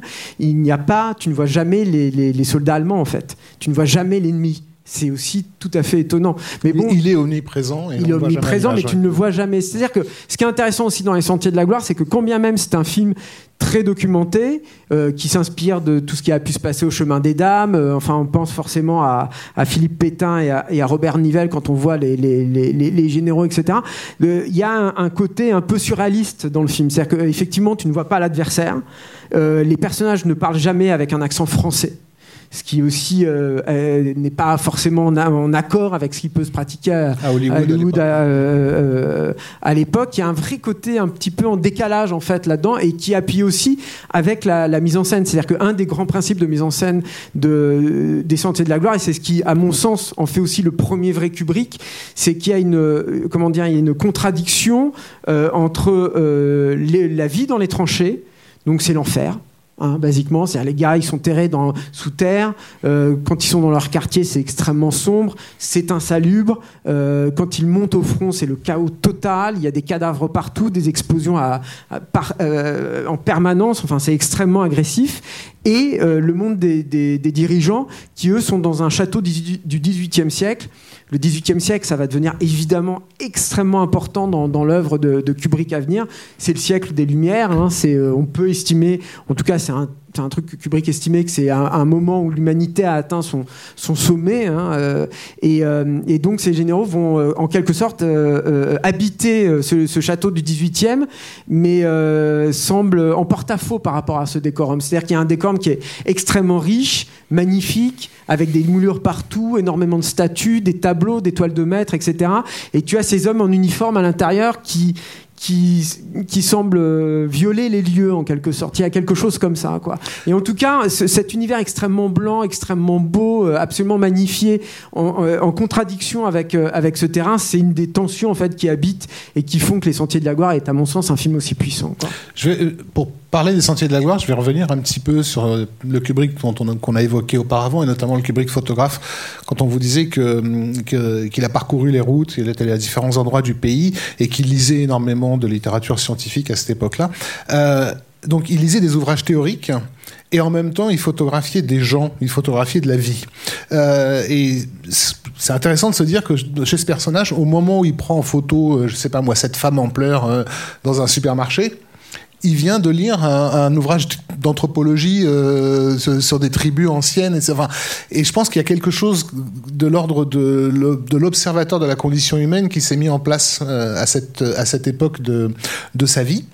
Euh, et que c'est sa face, voilà, sa façon. Il semble fasciné par l'être humain, mais euh, il n'est pas déterminé à tricher avec euh, ce, qu'il voit. Et d'ailleurs, il a eu souvent des propos qu'on peut qualifier de, misanthropes à l'égard de, l'humanité par rapport euh, au sentier de la gloire. Il disait que l'être humain n'était pas un, noble sauvage, euh, c'était un, sauvage brutal et irrationnel, et que c'était ça que, lui il mettait en scène. Pas forcément en parlant des soldats, mais en parlant plutôt des généraux du film. Et ce qui a donc de de, fascinant aussi dans dans les sentiers de la gloire, c'est que même si encore une fois le film raconte une histoire et qu'en tant que voilà on le suit, qu'on on veut savoir comment ça va se terminer, euh, en même temps on a on a l'impression d'avoir pris une loupe et d'observer des, pas, des fourmis, mais des animaux en train de, de, de, faire leur, leur, cirque. Et il y a aussi un, rapport très photographe euh, au film. Il y a, bon, il y a tout un passage de découverte des tranchées, euh, donc euh, qui est qui est un, long travelling très complexe à travers ces tranchées où on suit le personnage de de Kirk Douglas, de, de Kirk Douglas euh, c'est presque le point. Il y a presque un point de vue de justement de photographe. On n'est on, on, n'est pas dans une. Euh, Julien n'est pas d'accord avec moi. Euh, J'ai l'impression qu'il lui s'est mis en, en, tête de se dire si j'avais été sur place. Quel, quel, aurait été mon regard à moi euh, sur, sur ces tranchées-là? Je sais pas. Ça, en fait, le, le, truc du photographe, je, je, je suis tout à fait d'accord, mais euh, en particulier à la fin. C'est-à-dire que donc euh, cette scène de, de, chant en fait de la de la jeune de la jeune allemande, le, le, le contre-chant, ce sont des visages mmh. d'hommes mmh. euh, et une série de portraits, littéralement de portraits de visages d'hommes. Pour moi, là, il y a une, dans, dans cette faculté de capter ce, ce que sont ces gars en fait qui pour la plupart, j'imagine, hein, ne sont même pas vraiment des acteurs, ne sont que des figurants, donc peut-être des, des, des, des, policiers quoi, euh, allemands. Il y a, y a, un truc en fait extrêmement brutal en fait là-dedans, enfin brutal dans le sens, euh, je mets pas de filtre par rapport à ce qu'il y a devant moi, quoi. Et euh, euh surtout quand Enfin, le, film date de 1957, donc euh, la guerre est très proche encore hein, à cette époque-là, et on peut imaginer que toutes les personnes qui sont présentes dans l'Assemblée à, ce moment-là euh, l'ont ont expérimenté euh, ces événements-là, savent ce que c'est d'avoir la, la, guerre sur son propre territoire. Et là, pour moi, il y a un truc de un résidu en fait de documentariste en fait dans cette dans cette séquence là. Le travelling arrière c'est autre chose. Le travelling arrière pour moi ça pour le coup c'est vraiment là où le Kubrick, euh, metteur en scène démiurge, vraiment prend ses droits. C'est aussi ce qui fait de. J'ai parlé tout à l'heure de l'architecture du 17e, hein, pas 18e, je crois que j'ai dit 18e. Mais, mais, mais le, vrai truc, en fait, c'est justement ces deux travelling arrière qui se répondent. C'est-à-dire que le travelling arrière avec Kirk Douglas, il vient en second. Avant, tu as un, premier euh, travelling arrière avec un des, des, deux généraux, celui qui veut justement qui pousse les hommes à aller euh, à la boucherie, quoi, au massacre. Et, ce travelling arrière est parfait. C'est-à-dire qu'il est, déjà, il est en plan séquence, il n'y a pas de contrepoint à arrière, et c'est le personnage qui pousse la caméra, qui s'empare en quelque sorte de la mise en scène, dans ce plan qui est à la fois très composé et totalement en adéquation avec le personnage. Il y a un truc, je pense qu'on n'a pas fini de parler de la puissance du travelling arrière, qui est quand même un mouvement de caméra très particulier. C'est-à-dire que c'est contrairement au travelling latéral et tout, déjà, ça te donne une perception en trois dimensions de l'espace c'est pas rien dans, la façon dont tu as de t'immerger en fait dans l'action. Et en même temps, tu es totalement en retard sur le personnage. C'est-à-dire que tu vois le contre-champ après que lui l'ait vu. Donc le personnage, non seulement il maîtrise le mouvement de l'appareil à ce moment-là, mais en plus, toi, en tant que, que, spectateur, tu es obligé de t'identifier en quelque sorte, d'être dans, dans, dans, dans, sa peau parce que tu es en retard par rapport à. à, il sert qu'il t'impose sa vision des, des, des, des, soldats en fait qui sont au front avant même que tu puisses les voir, avant même que tu puisses voir leur état. J'exagère un tout petit peu parce que c'est c'est pas aussi simple que ça, mais il y a de ça quand même, je pense. Il y, y, y, a aussi un, le pareil. On, vous parlez par rapport à l'ultime razzia de, de, sa prise de tête au sujet des objectifs euh, qu'il qui, choisit. Euh, quand il travaille avec du 25 mm, donc euh, du coup, du coup, ça rend la perspective d'autant plus présente à l'image, très importante. Euh, ça, ça, démultiplie l'effet du, du mouvement. Du mouvement. Euh, et ce qui se passe euh, dans l'architecture du 17e dont je viens parler, c'est cette, cette, cette, impression d'un espace trop grand. C'est-à-dire que mm. il y a un truc énorme, un vide énorme au-dessus de ces personnages de, de, de, de généraux qui contraste évidemment avec l'étroitesse euh, de, de, la tranchée que Kirk Douglas va, va visiter et, euh, et qui, qui, en devient oppressante en fait. Mais, mais, mais, mais au-delà de ça, il y a aussi un aspect, tu as parlé de documentarisme, c'est ça où je, euh, quand je parlais du regard du photographe, il y a, il y a, il y a, il y a un regard presque objectif sur cette, euh, Alors, sur cette tranchée. Oui, mais je pense que c'est parce qu'en fait ce premier travelling arrière dans les tranchées avec le général en fait qui, qui, qui commence à habiter les tranchées, le contrepoint c'est justement ce truc avec, avec Kirk Douglas. Mmh qui se déroule pour le coup en pleine action, c'est-à-dire au milieu des, explosions dans tous les coins. Euh, lui-même est en train d'éviter en fait des, nuages de fumée, des, gravats, etc.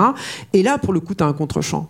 Et as un contre-champ sur ces visages en fait qui sont en train de regarder la caméra. Enfin, Kirk Douglas, et une implication en fait directe en fait avec les hommes. Tu as un homme de terrain en fait qui est là, qui prend en considération son environnement et les hommes à qui il a affaire. Et as un autre qui en fait s'empare de cet environnement, l'assujettit à sa propre vision et qui n'est absolument pas à l'écoute des hommes à qui il a affaire. Ça me, il me semble ce, ce, moment de mise en scène en fait dans les Sentiers de la Gloire, on y passe un peu de temps, mais ça me semble fondamental pour comprendre d'une part la, la, façon dont fonctionne Kubrick et d'autre part la, pourquoi en fait ce travelling arrière sera aussi important aussi dans la suite de sa carrière.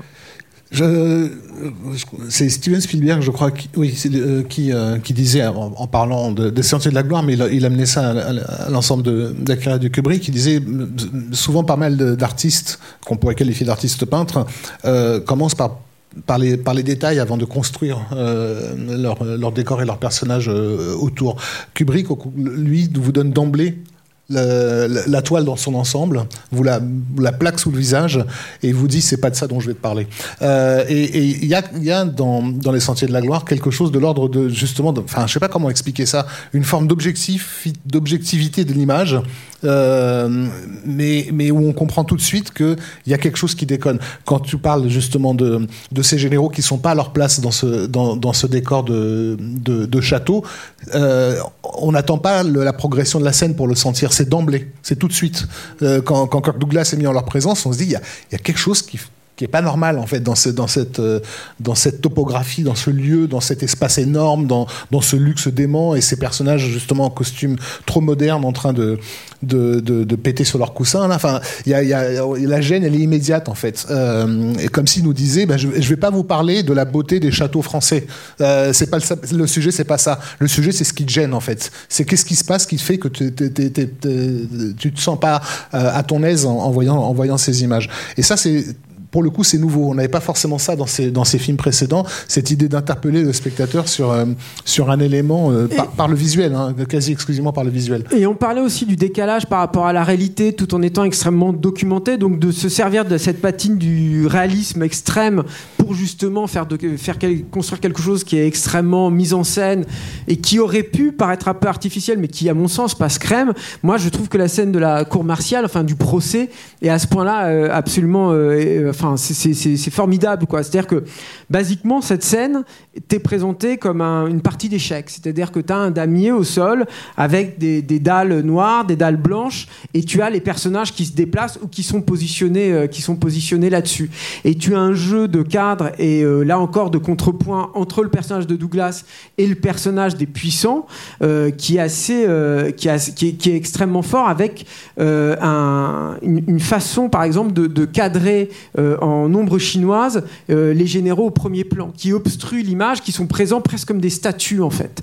C'est assez fabuleux en fait dans les, Sentiers de la Gloire de voir déjà à quel point ce jeune gars a réussi à, faire passer des principes de mise en scène qui pourraient être extrêmement, comment dire, voyants, enfin pourraient sembler extrêmement artificiels. Tu le, enfin, personnellement, je ne l'ai pas remarqué euh, lors de ma première euh, vue parce que l'intensité émotionnelle, le réalisme avec lequel aussi les comédiens, il faut qu'on parle aussi du travail avec les comédiens sur le film, ça, ça c'est hyper important, mais le, réalisme avec les comédiens interprètent les séquences, euh, la, façon aussi, la, la, la, variété, parce que bon, alors il faut, il faut raconter un peu plus le truc. les généraux forcent Kirk Douglas à, à, à, tenter de prendre une, une ligne allemande, enfin adverse, qui s'appelle la fourmilière, qui est imprenable, donc ils échouent. Euh, pour faire passer, euh, euh, pour s'en sortir avec les honneurs de cet échec flagrant, ils vont choisir au hasard trois soldats et ils vont les passer donc à la cour martiale pour l'acheter devant l'adversaire. Parce qu'il se trouve qu'il y a une partie en fait de, des, lignes françaises qui n'a pas pu monter au front. Ils ont, ils, ont pas pu parce que il y a des le feu ennemi était trop puissant. Bref, vous allez, vous allez, voir ça tout, de suite dans le film. Donc, et, en fait, ces trois euh, euh, personnages qui sont, euh, qui sont portés aux tribunaux devant la, cour martiale militaire, donc, et, sont à chaque fois aussi extrêmement bien cadrés. C'est-à-dire que tu as, le, gars qui est extrêmement courageux et fier, mais qui va quand même se briser au bout d'un moment. T'en as un qui s'effondre totalement. Enfin voilà. Et du coup, en fait, as un, as un côté humain qui est extrêmement prenant aussi. C'est là aussi, je trouve, je suis jamais trop d'accord avec ce truc de Kubrick, cinéaste extrêmement froid. Au contraire, pour moi, il y a toujours beaucoup, beaucoup d'émotions en fait dans son, dans son cinéma je m'immisce un peu dans la conversation là parce que j'aimerais bien qu'on parle de la façon dont justement tu disais c'est peut-être le premier Kubrick mm. qui est un Kubrick ce film là quoi. Et en fait dans la méthodologie dans la façon dont il va euh, justement s'approprier les tournages. On, on, sait avec le recul euh, que c'est euh, le cinéaste perfectionniste par excellence quoi. Et quelqu'un qui en fait a imposé ses règles imposé son fonctionnement. Et ça s'est fait de manière assez progressive on va dire dans sa carrière.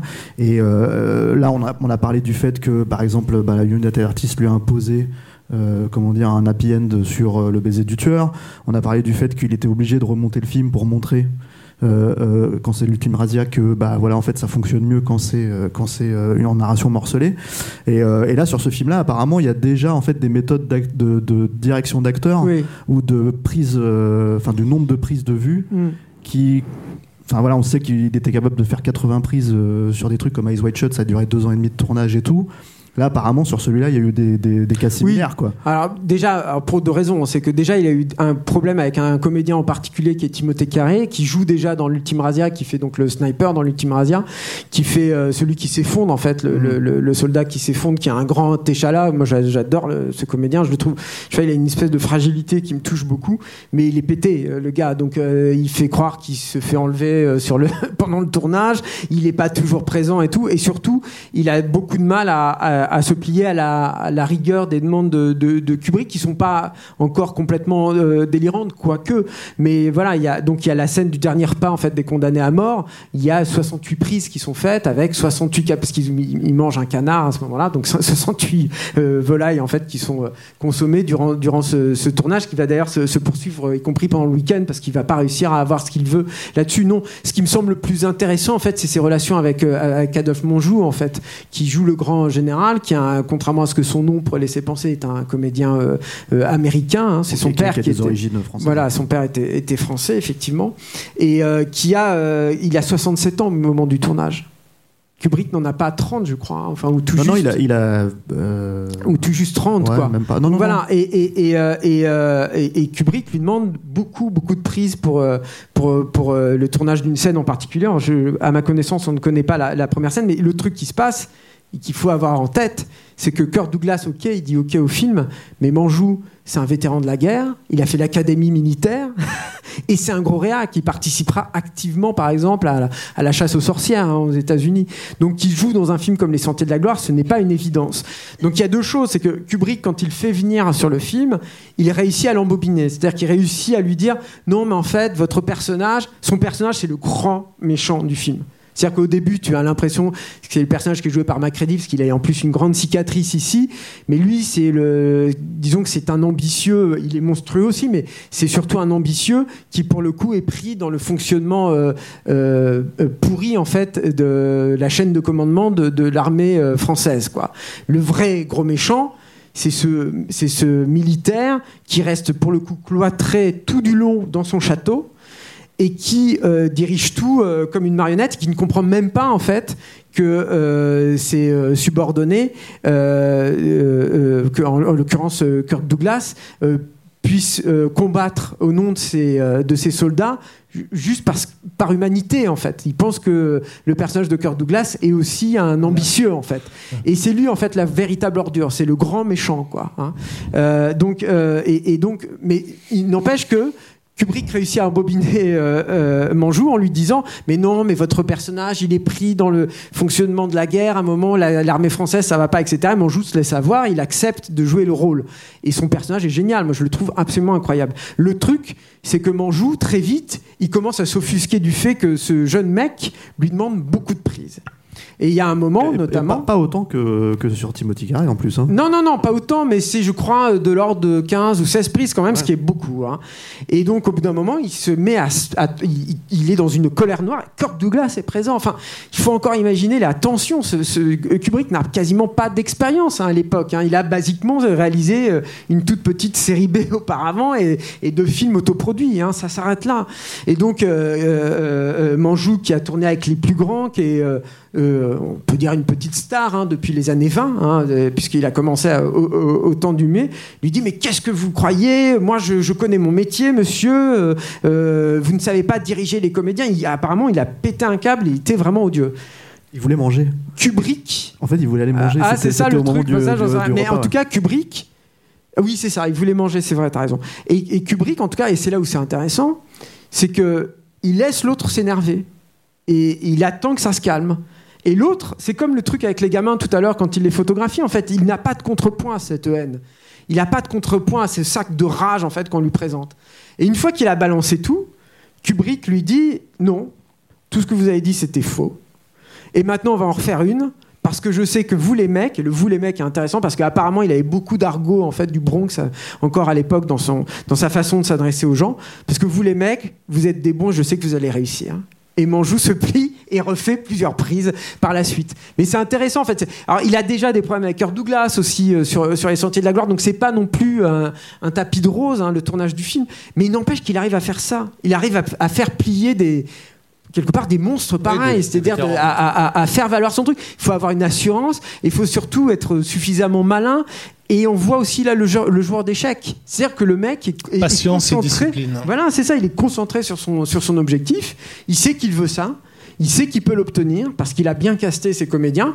Il faut juste attendre que l'autre il pète son petit câble et qu'il déballe son, son parce qu'apparemment en plus Manjou a été extrêmement, euh, euh, enfin il l'a insulté quoi. Vraiment, il a été, euh, voilà, c'était un langage fleuri quoi, on va dire. Bon, le bon droitard de merde, quoi. Et, donc voilà, il a, attendu le truc, et voilà, il a, obtenu, il a obtenu ce qu'il voulait. C'est quand même pas rien. Il y a un autre truc aussi mine de rien dans les Sentiers de la Gloire, c'est que c'est un petit budget, hein, moins d'un million de dollars, on le rappelle, et, c'est quand même un film à grand spectacle. Il y a aussi de ça, c'est-à-dire qu'il y a des scènes de, de bataille. Moi, je pense que euh, Kirk Douglas, euh, ça n'a jamais été dit, mais je pense qu'il l'a aussi euh, appelé à l'aide sur Spartacus parce qu'il a dû être impressionné quand il a vu ce jeune mec qui, avec finalement très peu d'argent, a réalisé, a- a- est parvenu à réaliser des scènes de, de- de bataille pareilles, quoi, en fait. Bah, dont, dont la, la- la scène d'assaut. La euh, scène d'assaut voilà, qui est quand même, mais quand même très très impressionnante. C'est une scène qui est tournée à six caméras. Euh, Il y a tellement pas d'argent, vous voyez, que James Harris, il, il- il- il a une propre, euh, il a, il a une caméra. Et autre truc qui est intéressant par rapport à, à Kubrick, c'est que c'est Kubrick qui a la caméra principale. C'est-à-dire que c'est lui qui a la caméra avec euh, équipée d'un zoom et qui est focalisé en fait sur euh, sur euh, Douglas qui est en train de traverser les tranchées, de chuter, etc. Mais Kubrick arrive à gérer à ce moment-là euh, une machinerie qui est importante avec des, avec des travelling et de tout, euh, six caméras, beaucoup de figurants qui pour la plupart sont néophytes en matière de cinéma, donc ils savent pas euh, comment ça se passe avec, euh, avec tous les artifices, avec tous les effets spéciaux euh, dont ils sont, ils sont entourés. Il faut leur apprendre à, chuter au bon endroit, à, gérer donc la, la présence de l'objectif, la notion du plan, etc. Et donc énormément d'effets spéciaux physiques, quoi. Faut le faire, quoi. Chapeau l'artiste. non, mais c'est, c'est, c'est quand même très, très impressionnant, quoi, les Sentiers de la Gloire. Rien que pour ça, c'est, c'est, c'est quand même très étonnant. Est-ce, est-ce qu'on parle peut-être de la façon dont le film a été euh, non reçu en Non France reçu. pendant des années Je- bah, Julien nous, a retrouvé, nous avait retrouvé un magnifique document audio qu'on ne pourra pas vous partager euh, ici ce soir. euh, de, de- c'est le cercle et la plume de l'époque. hein. C'est, le masque et la plume. ouais. Ah ouais. c'est pas le cercle et la plume. Il est marrant, C'est. Mais non, non, non, c'est le, c'est le masque et la plume, effectivement, de l'époque. En fait, ce qui se passe, bon, il y a plusieurs choses sur la. hum, Sur la, la, la, la, la, la sortie du, la sortie du film, c'est que Alors Euh, déjà, on va, on va couper court. On parle d'un film interdit. Il n'a pas été officiellement interdit. Non, voilà, c'est ça. C'est-à-dire qu'en fait, il a été interdit tout de suite en Suisse. Les Suisses, quoi. Et il a été interdit en Espagne, ce qui est logique parce qu'il y a ce, ce gros connard de Franco qui est au pouvoir là-bas. Donc euh, évidemment, ils vont pas passer un film comme Les Sentiers de la Gloire euh, euh, en, en Espagne, quoi. Alors, En Espagne, il est sorti bien des années après, d'ailleurs, la, la chute de Franco. Oui, hein. oui, c'est ça. Et, et, et, euh, et en- il reste le problème français. Alors, le- avant qu'il ne sorte en France, il sort en Belgique. Et en Belgique, euh, il est première projection du film, mais Creed 3 à côté, c'est de la gnognotte, quoi. Enfin, c'est-à-dire que là, ça se passe très mal. Savez ce qui s'est passé dans Creed 3, parce que je qui il, il fronce les sourcils, Stéphane. Mais voilà, là, c'est vraiment. Enfin, les mecs font stopper la, projection. Et quand je dis les mecs, c'est pas les Belges, hein. Ils sont cool, les Belges. C'est pas les Belges, c'est c'est des militaires français en faction en Belgique. Je sais pas si on dit en faction. Enfin bref, ils bossent en Belgique. Et donc voilà, ils sont offusqués. Tu te rends compte euh, Mais comment ça, euh, l'armée française s'est mal comportée pendant la Première Guerre mondiale? Qu'est-ce qu'on nous raconte là? Donc déjà, ça, euh, ça, ça fait. euh, en- enfin, euh, disons que la presse française commence à en parler. Ensuite, qu'est-ce qui se passe en France? C'est-à-dire qu'en France, il y a est-ce que le film va sortir, est-ce qu'il va pas sortir et tout? Et finalement, il ne sort pas. Pendant très longtemps, euh, on va penser que le film est officiellement euh, censuré et est officiellement interdit. Les Français n'ont même pas ce courage-là. hein. Euh, ce qui va se passer, d'ailleurs, quand il ressortira en France euh, 18 ans plus tard, je crois que c'est le- la croche en fait qui, euh, 18 ans après sa censure en France, enfin le chef-d'œuvre de Kubrick sort machin et tout. Mais Ça, non, c'est- ça, on va dire, c'est le, distributeur qui met ça. Oui, le distributeur aura dit ça. Non, en fait, ce qui se passe, c'est que, a priori, enfin, je crois que c'est Michel Simon d'ailleurs qui en parle. donc, il faudra qu'on parle hein, forcément de Michel Simon, qui est un, des plus grands exégètes de, Kubrick et qui était son liaison en France, on va dire, mais bien après euh, Les Sentiers de la Gloire, je m'égare, euh, qui rapportera qu'en fait, euh, le gouvernement français a dit aux distributeurs des, des Sentiers de la Gloire, il dit non, mais vous pouvez distribuer le film mais vous aurez peut-être un petit contrôle fiscal. Et voilà. Et en fait, ils ont fait des, des, des, menaces comme ça, euh, tout à fait insidieuses et dégueulasses, et euh, et honte à la France, et qui ont fait que le film, effectivement, n'a pas pu sortir pendant 18 ans. Et, il faut écouter, effectivement, je vous invite à retrouver euh, cet épisode euh, du Masque et la Plume, euh, qui donc évoque, enfin, c'est un moment où justement les, critiques français bien installés, quoi, enfin bon, le Masque et la Plume, quoi, donc évoque la possibilité que le film ne sorte pas. Et c'est impressionnant de l'acheter aussi. C'est-à-dire que euh, c'est la même chose, c'est-à-dire qu'ils disent euh, non, mais ça va peut-être sortir, etc. Mais de toute façon, le film n'est pas très bon. Et puis le film n'est pas très réaliste. Par exemple, les tranchées sont trop larges. Bah ouais, les tranchées étaient plus larges pour faire passer justement la caméra pendant le travelling arrière dont on a parlé. Donc voilà. Et puis, euh, de toute façon, on voit des soldats, je crois, qui ne portent pas leur casque à certains endroits. Donc bon, pff, franchement, c'est pas très sérieux tout ça. Et finalement, c'est un film très faible. C'est pas très intéressant en gros, quoi. Voilà. Et, non, il y en a un qui fait remarquer que je ne sais plus quel festival euh, cette année n'ont été récompensés que des films Ah oui. anti-France, en fait, voilà, ça, dont, dont ce film-là, euh, etc. Mais alors, évidemment, ce qui est, ce qui est extraordinaire, c'est que euh, le, le- le sujet même des Sentiers de la Gloire, enfin, on parlait, je parlais tout à l'heure de, de caractère objectif, c'est-à-dire cette façon que, que, que donne le film d'étudier l'espèce humaine, en fait. Euh, c'est que ça pourrait se passer effectivement n'importe où. Euh, c'est ce qui est ce qui est ce qui est mis en jeu n'est pas juste le- la question de de ce de la première guerre mondiale et du comportement de l'armée française, mais le, sy- le, le système hiérarchique lui-même en fait, Euh, la façon avec laquelle ceux qui dirigent euh, ces, ces, ces opérations sont par la force des choses totalement coupés humainement de ceux qui vont euh, qui, qui vont mourir. Donc tu peux très bien euh, voir le film comme un pamphlet euh, euh, international quoi. Anti-guerre. Euh, en- Anti-militariste. Anti-militariste, ouais. C'est pas tant pacifiste, c'est vraiment antimilitariste en c'est fait. C'est vraiment le truc en fait des Sentiers de la Gloire. Et surtout et pour euh, pour aller avec dans le sens de de, de, de Rafik, on n'est pas si loin en fait de, de faire une desire dans le traitement de la guerre, c'est-à-dire que il y a cette fourmilière, mais finalement, est-ce que ça se réfère vraiment à un combat? Non, c'est vrai que je parlais tout à l'heure du chemin des dames et tout. Ils auraient pu se référer à des vrais combats, puisque ce sont des événements qui se sont véritablement déroulés de toute façon pendant la Première Guerre mondiale. hein. Mais mais euh, mais il n'y a, y a pas de référence historique précise. On ne voit encore une fois pas l'ennemi en fait, jamais. De, le, le- le seul ennemi qu'on voit, c'est cette chanteuse allemande, cette petite nénette finalement à la fin, quoi. Donc euh, donc euh, Et, et d'ailleurs, c'est. c'est, euh, Christiane, euh, Christiane Arlan. qui allait devenir Christian qui a- Kubrick qui, voilà, qui plus tard, qui voilà. finira par devenir sa femme, oui. Euh, Mais euh, qui, oui, voilà. Enfin bon, bref. Mais mais il y a quand même cette patine du réalisme. C'est-à-dire que c'est. euh, mais les Français ont toujours été merdiques hein, pour euh, pour reconnaître leurs erreurs du passé. Enfin voilà, c'est comme la. Non, on n'est pas là pour pour faire un, un podcast là-dessus, mais c'est comme la guerre d'Algérie et tout. Enfin, y a, il y a- on a une incapacité, en tout cas, de de, de, de- comment dire, d'utiliser l'art comme une catharsis pour euh, pour toutes les merdes que que notre pays a, a pu commettre par le passé. Voilà. Bon, il faudra attendre Pierre Lemaître bien plus tard. Il y a évidemment ce n'est aucune intention anti-française dans les sentiers de la gloire. C'est vraiment un, c'est un regard anthropologique sur ce qu'est l'organisation militaire et ses buts, et euh, amené à un point, euh, à un point tel que l'absurde nous, nous saute, euh, nous saute au visage. Ce qui n'était encore que de l'ordre de l'existentialisme dans l'ultime radia, euh, dans la métaphore finale des billets de banque, euh, etc. Là, avec avec les sentiers de la gloire, ça devient plus explicite. Enfin, et c'est là où je pense que ça peut être considéré comme le premier Kubrick, Kubrick, c'est-à-dire que le grand public associe au, au style de Kubrick. On voit, on voit les films de Kubrick non pas euh, comme des films normaux, mais comme des films à thème, souvent euh, des films à message, etc. Y compris lorsque lorsqu'il y a pratiquement pas de dialogue. Mais qu'est-ce que qu'est-ce qui en fait des, fi- des, des films à thème? C'est justement le fait qu'ils poussent euh, tellement loin le, le concept qu'à un moment donné, il te saute au visage. Tu dis mais oui, c'est de ça dont il est en train de parler.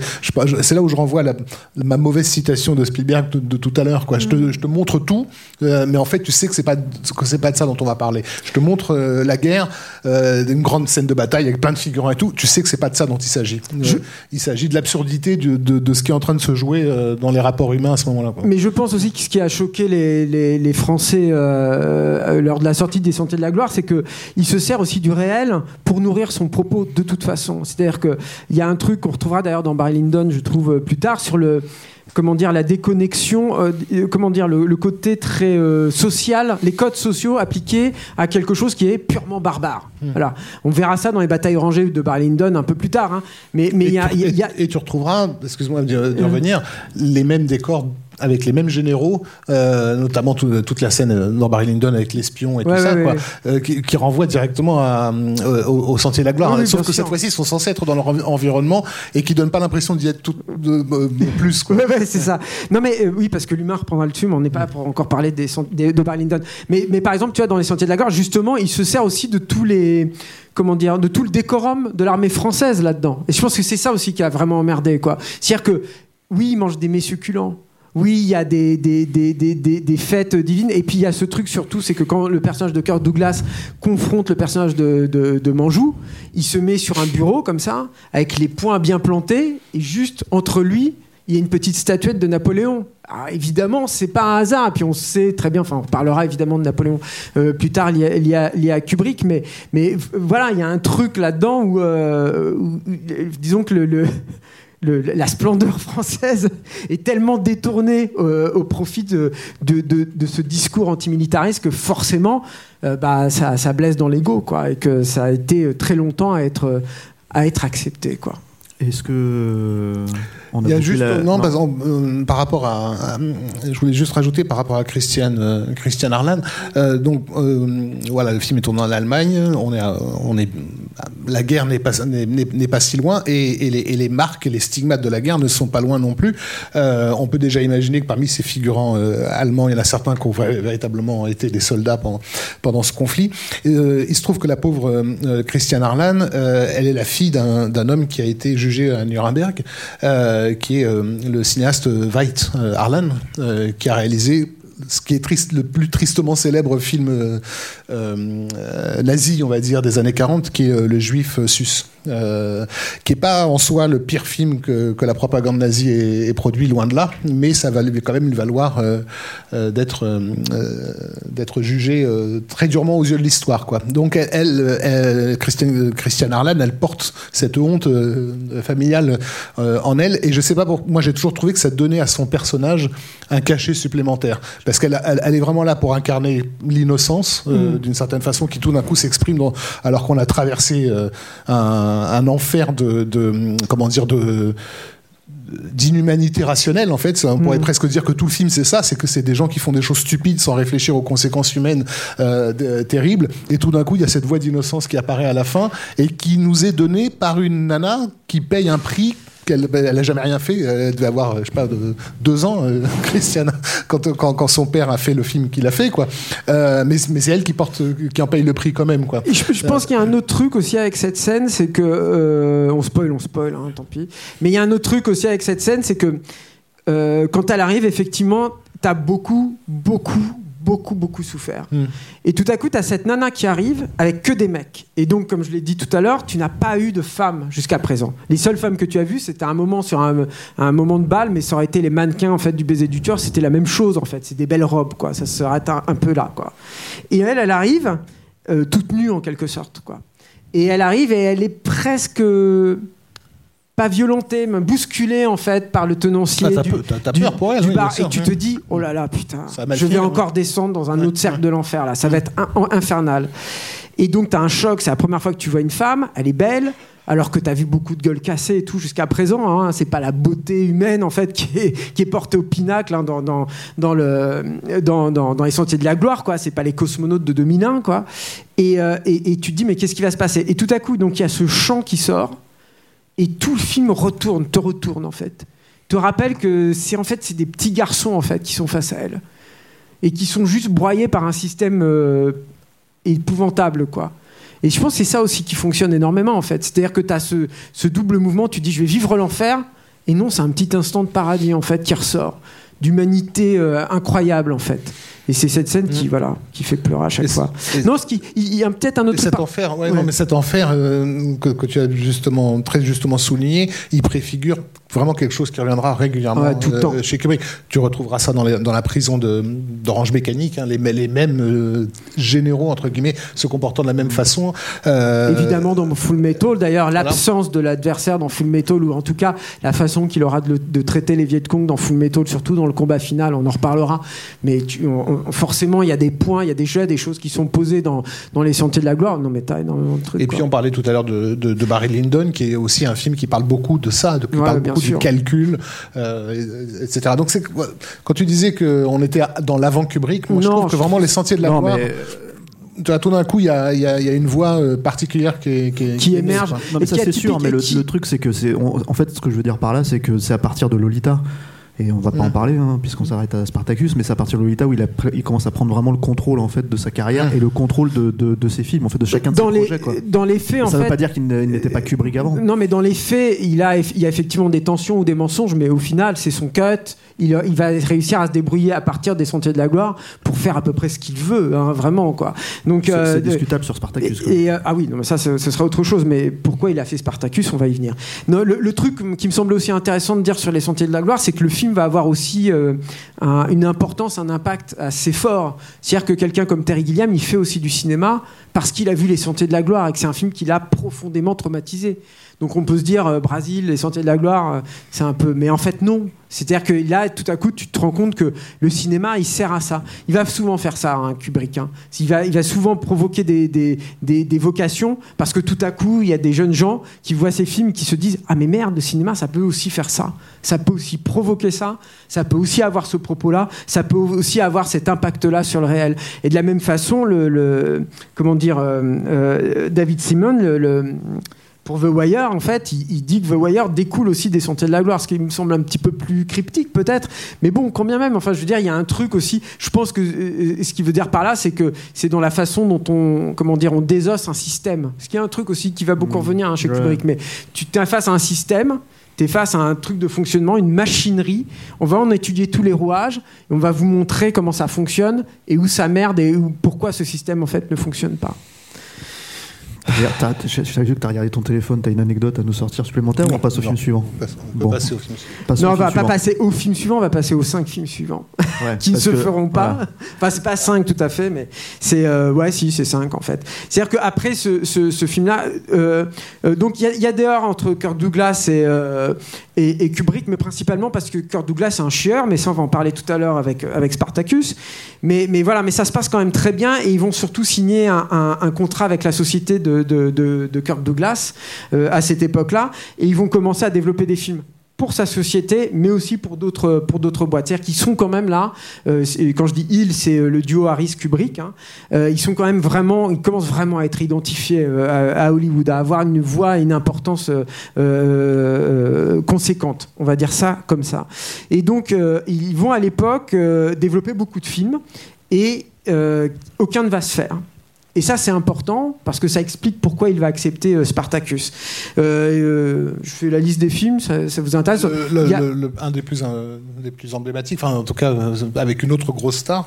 C'est la vengeance, ce qui deviendra la vengeance au deux visages, qui Jack, s'appelle ouais. pas évidemment encore la vengeance au deux visages, évidemment. Alors avant ça, je vous le dis fait quand même vite fait. Il y avait un film un- qui aurait pu être un film noir. J'aurais été très curieux de savoir ce que Kubrick allait faire de ça, mais euh, qui était un récit euh, romancier. Enfin, C'était basé sur une histoire vraie hein, d'un- pasteur baptiste tout début du XXe siècle qui, était devenu un, comment dire un, casseur de banque, un perceur de banque. Donc je ne sais pas trop ce qu'il aurait fait de, de ce truc-là. On a très peu d'infos en fait sur ce projet, mais on sait juste que Cary Grant avait été approché pour le, pour le faire. Euh, Il y, a un- il y a un film avec Gregory Peck, euh, à nouveau, euh, sur les soldats confédérés, donc sur la, la- guerre de sécession euh, euh, aux États-Unis.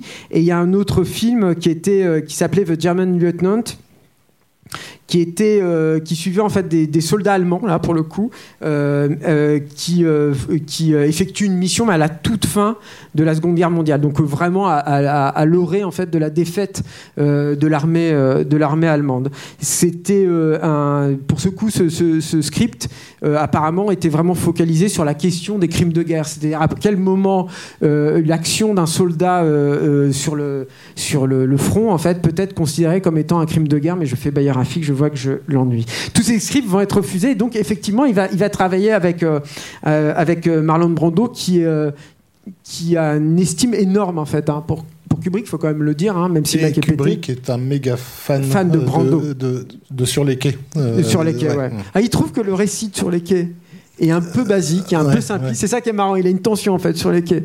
Mais, mais c'est vrai qu'il aime beaucoup. euh, il adore Kazan, Kazan de toute façon. hein, Elia Kazan. Euh, donc c'est donc la, la vengeance aux deux visages. Il n'y a pas grand chose en fait à raconter là-dessus parce que en fait Kubrick va quand même beaucoup travailler sur le scénario, notamment au début avec Peckinpah, mais ils vont pas s'entendre avec Peckinpah, sans blague.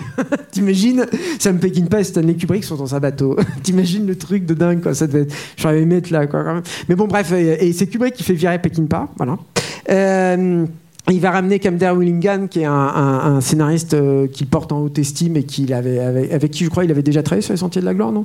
Je me souviens plus. Euh, bref, ne continuons pas là-dedans parce que je vais me ridiculiser. Et bon, bref, et en tout cas, euh, il y a, y a- il- quand bien même il y a du respect mutuel entre Brando et euh, Kubrick, il y a beaucoup beaucoup de tensions.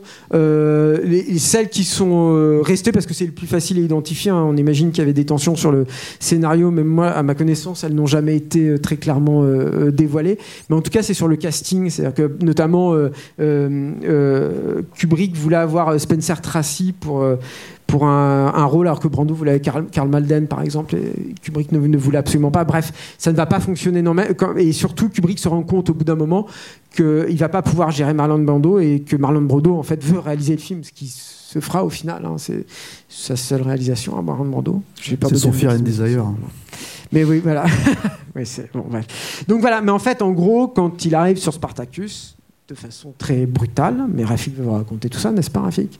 Ça fait, euh, ça fait quand même un petit moment qu'ils n'ont pas tourné et euh, ça commence à sentir un peu le roussi pour eux. Donc Ouais. il faut qu'ils fassent Il faut quelque qu'il chose. qu'il fasse quelque chose et, euh, qu'il justifie son, son loyer euh, à Los Angeles, parce qu'on rappelle qu'il ne vit plus à New York depuis, euh, depuis belle lurette. Euh, euh, donc, bah, du coup, Spartacus, c'est un En fait, c'est un projet qui, euh, que, que Kirk Douglas pousse depuis plusieurs euh, années, dégoûté qu'il est de ne pas avoir euh, décroché le rôle de, de Bénur dans, dans le film de William Wyler, qu'il voulait absolument. En plus, il trouve, lui, personnellement, que Charlton Heston a fait un boulot de sagouin. Et- Kirk Douglas, quoi.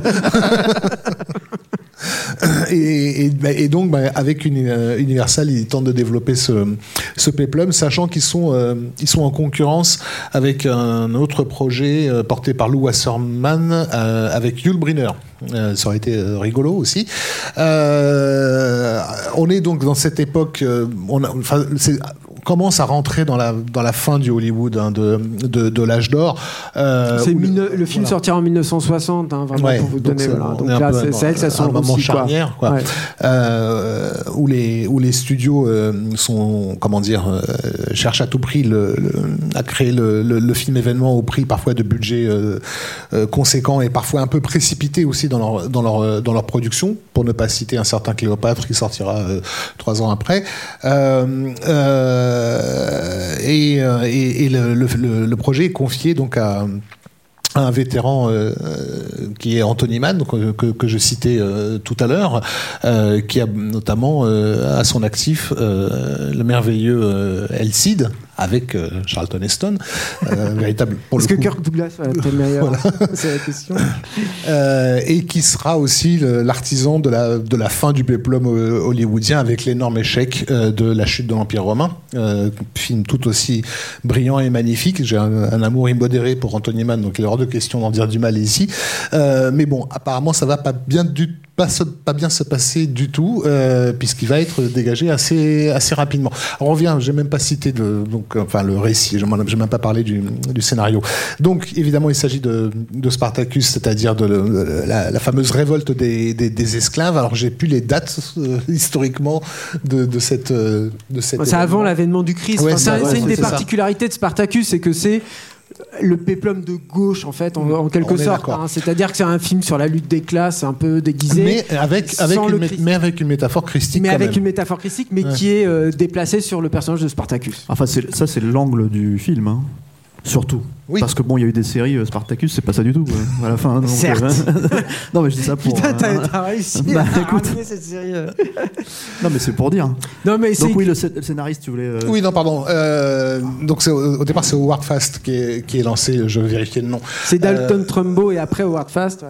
D'abord Fast et après Ah, ah Dalton ouais Trumbo, Enfin, ouais, je c'est sais pas. Enfin, en tout cas, les... Euh, mais les deux sont deux cocos qui peuvent pas s'encadrer. hein. Voilà, c'est ça. Et Dalton Trumbo, donc, bah, il, c'est- ça fait, c'est- il fait partie des plus célèbres victimes du McCarthyisme et ça fait des années qu'il signe, Et on est en plein dedans, là. hein. qu'il signe sous pseudonyme. On, On est à la fin, en on fait. arrive à la fin, Ouais. en fait. Mm.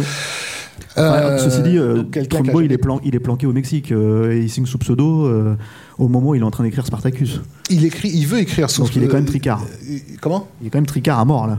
Ah, à ce le, truc, en fait, c'est que ils, ils- ont travaillé toutes ces années-là, ces scénaristes blacklistés, sauf qu'en travaillant sous pseudo, ils étaient payés pour leur travail, mais ensuite ils ont, euh, ils, peuvent- ils n'ont aucun droit euh, par, par- par la suite, si tu veux. Et, et sans parler du fait qu'il n'y a aucune reconnaissance de leur euh, de leur boulot puisque c'est signé sous pseudonyme. Alors là, ce qui va se passer avec Spartacus, c'est que Kirk Douglas, lui, va me taper du poing sur la table parce qu'il veut que le nom de Dalton Trumbo soit euh, soit à l'écran. Surtout que c'était un secret de Polichinelle, tout le monde savait que C'est c'était un lui, secret de Polichinelle, mais là on parle du grand public, on parle des médias, on parle de tout le monde. Quoi. Tout, tout le monde sera au courant que celui qui a écrit ce récit, c'est ce monsieur. Euh, donc voilà, donc euh, l'histoire donc d'un d'un d'un d'un esclave nommé Spartacus euh, qui euh, Gladiateur, qui comment? Qui devient gladiateur. qui de, voilà qui donc euh, qui devient gladiateur euh, d'un gladiateur de, de talent et qui lors d'un Oui, il est de talent surtout, en fait, Spartacus dans le film. mais il est vraiment. C'est quand même un vrai ego trip de, de Kirk Douglas, quoi. Ouais. C'est un, euh, il, est, il est hyper fort pour porter des pierres au début, il est hyper fort pour tuer les autres esclaves après. surtout qu'il a 13 ans il au est hyper début, fort pour renverser l'Empire romain. Bon, bah, ça se finit pas bien, hein, Spartacus, mais c'est quand même un vrai hyper fort pour euh, emballer les meufs et. Non, mais voilà, il est. c'est c'est- Non? Et lors d'un lors d'un combat qui est donné pour parce qu'il euh, essaye de pitcher pour honorer, pour- pour un- lors d'un combat qui est donné pour honorer un vas-y. Non, non, sénateur, non. Alors. un sénateur un peu, un peu, un peu cruel. Un de ses par- son partenaires de combat, qu'il était censé donc tuer, euh, se retourne contre le, contre le sénateur et se fait, se fait tuer. Et ça réveille la conscience de, de, de Spartacus, qui comprend à ce moment-là qu'effectivement, ce sont eux des, c'est eux qui ont les armes en fait. Euh, ces ces gens-là ne sont que des humains dans, euh, à portée de, de, nos armes et donc bah, du coup va euh, commencer à lancer cette, cette révolte des esclaves. Euh, donc révolte en l'occurrence qui va commencer par, les, par des gladiateurs euh, et qui va le voir à la tête d'une véritable armée d'affranchis de, de, qui va finir par poser problème au Sénat romain sur comment gérer cette, cette, cette révolte-là. Et donc d'où plein de de manipulation politicienne, de sous-intrigues, sous etc. Le péplum américain globalement n'a jamais été autre chose qu'une façon pour les Américains de se raconter eux-mêmes. Euh, donc, bah, grosso merdo, Spartacus parle évidemment de l'affranchissement des esclaves dans l'histoire américaine, ainsi que de, de, de, la place même de la République, euh, enfin des règles de la République, euh, euh, enfin comment la République américaine s'est accommodée d'une sorte de la, du traitement inhumain d'une partie de sa population. Moi, j'ai l'impression que c'est quand même un des Dalton Trumbo oblige, hein, peut-être un des péplums les plus ouvertement politiques en fait. Euh, c'est-à-dire, euh, en tout cas, euh, qui, a envie de raconter autant ça en fait que le spectacle que le c'est-à-dire que dans la société que propose Spartacus quand il est entouré en fait de tous les, esclaves révoltés plus tard c'est t'as, un modèle de, de société qui est pas qui est pas anarchiste ou quoi que ce soit, mais enfin en tout cas c'est pas loin quoi. C'est-à-dire que tu as un truc euh, qui peut évoquer euh, bah, toutes les, révolutions euh, du début du XXe siècle, fin, fin 19e, début du XXe siècle quoi. Et donc la, la, la, métaphore christique, elle sert aussi de façon assez ingénieuse à, rappeler le, caractère un peu gaucho du Christ aussi à ceux qui, auraient, qui, auraient, été tentés de, l'oublier au passage. J'avais pas pensé à ça. Euh, donc, bah, du coup, Anthony Mann est, est, dégagé suite à d'énormes problèmes euh, de, production et d'énormes problèmes euh, d'ego, apparemment. Et, non, en fait, il est dégagé uniquement à cause de, de Douglas, qui fait chier depuis le début, parce que lui, depuis le début, enfin, il avait déjà pensé à Kubrick, mais évidemment, le studio, parce que c'est 12 millions de dollars quand même. Hein. C'est-à-dire qu'on passe à moins d'un million de dollars sur les Sentiers de la Gloire à 12 millions de dollars. Et donc, euh, et le studio, évidemment, n'allait pas confier 12 euh, millions de dollars à un Blanc-Bec qui fait 70 euh, prises d'une même scène. Kirk Douglas, qui est producteur hein, sur le film. Il est producteur, évidemment, et c'est lui l'instigateur. C'est lui qui va pousser pour que Dalton Trumbo soit crédité au générique, comme, on l'a rappelé tout, à l'heure, on, est arrivé dans le Hollywood où c'est vraiment la star qui, qui détermine mm. l'identité des, des, des, projets. C'est un véhicule. ce qu'on appelle un véhicule. Oui, c'est ça. Voilà. Euh, et, qui du coup devient le garant euh, de, ce jeune Blanc-Bec avec qui il a fait euh, les Sentiers de la Gloire. Donc bah, du coup dans le film final, moi j'étais pas sûr, mais apparemment mes collègues me confirment que ah, la scène d'ouverture est la seule scène qui reste de ce qu'Anthony Mann a filmé, ce qui de toute évidence est une scène à l'Anthony Mann quand on voit le, le, mouvement de grue qui est mis en place. Euh, avec, toutefois euh, une ouverture de narration à la Kubrick, c'est-à-dire avec une voix off et, euh, et qui était un truc qu'il a quand même pas mal utilisé. oui, mais c'est aussi un truc du peplum, quoi, j'ai envie de dire. Oui, oui, mais en fait Kubrick le faisait, il le fait même dans Fire and Desire, hein, c'est dire, tu vois. Donc. Mais après, je crois qu'il a, par exemple, je pense que le, je crois que le, générique d'ouverture, c'est Kubrick, par contre, tu vois, qu'il a, qu'il l'a supervisé, des choses beau comme générique, ça. Hein. Ouais, ouais. Donc, donc, bon, voilà, mais, mais en fait, Anthony Mann a été présent une semaine sur le plateau uniquement. C'est finalement c'est très peu. Hein. Le tournage, il dure quoi? Deux ans, un truc comme ça? Enfin, c'est monstrueux, non? Euh, Ça dure hyper, hyper longtemps. Après, c'est de façon émaillée, ça, ça, part et ça redémarre. Deux ans, ça me semble beaucoup. J'ai peut-être mal noté, mais, mais enfin, en tout cas, c'est extrêmement long. Et, euh, et, euh, et c'est le photographe de plateau, en fait, qui est un ami de, de Kirk Douglas. Comment s'appelle ce brave homme? William Woodfield, en fait qui, euh, qui, dit à, qui dit à Kirk Douglas, en fait, parce que Kirk Douglas se fout sur la gueule avec Anthony Mann tout le temps en permanence. Et, euh, qui, tout le temps pendant une semaine. Pendant une semaine, ouais, et qui lui dit non mais euh, demande à Kubrick là, vas-y, tu m'en avais parlé et tout, essaye et tout. Et donc en mettant un peu le, couteau sous la gorge au studio, hein, c'est-à-dire que là ils sont en pleine production, ça y est, c'est lancé. Kirk Douglas appelle un vendredi soir Stanley Kubrick pour lui proposer le boulot pour commencer à tourner le lundi matin. Donc c'est-à-dire que ce mec qui va être connu pour, euh, pour sa maîtrise totale de ces trucs, qui va préparer ses projets pendant 7 ans. voilà, exactement. Là, il a un week-end en fait pour dire ok, c'est Louis Le Terrier sur Fast and Furious 10. Putain, j'ai réussi à mener Fast and Furious. Non mais voilà, c'est hyper, c'est hyper soudain quoi. Laisse tomber quoi le truc quoi. Et c'est surtout qu'en fait, il venait de se faire virer par euh, Marlon Brando. Euh, littéralement au même moment. Oui, oui, c'était peu après, effectivement. C'est-à-dire qu'en fait, il l'a accepté aussi parce que. Voilà, il avait besoin de, de, bouffer. Je crois qu'il avait un, de ses enfants, une de ses filles déjà en plus à l'époque. Enfin voilà, il avait une famille. C'est aussi. Euh, voilà. Et je pense qu'il y a un autre truc aussi avec Spartacus, une opportunité que, que Kubrick a vu là, c'était de manière un gros budget avec tout ce que ça signifie. C'est-à-dire que c'est aussi, à, à part The Seafarer, son premier film en couleur. C'est un film en scope. En cinémascope, C'est ouais. un film euh, avec beaucoup, beaucoup de figurants, tout- avec des tout- effets spéciaux. toute la haute technologie de, de, de, de, de, de- de l'époque. bah voilà, Et- et- exactement. Et, et les meilleurs techniciens euh, Voilà, du, c'est ça. du- métier. pour le pire, parfois. Donc, on- ou les pires. Non, mais là, on a, on a euh, en termes de décoration, en termes de Ouais, photos, euh, à la musique, il y a Alex North. Enfin, je veux dire, c'est c'est un luxe quand même.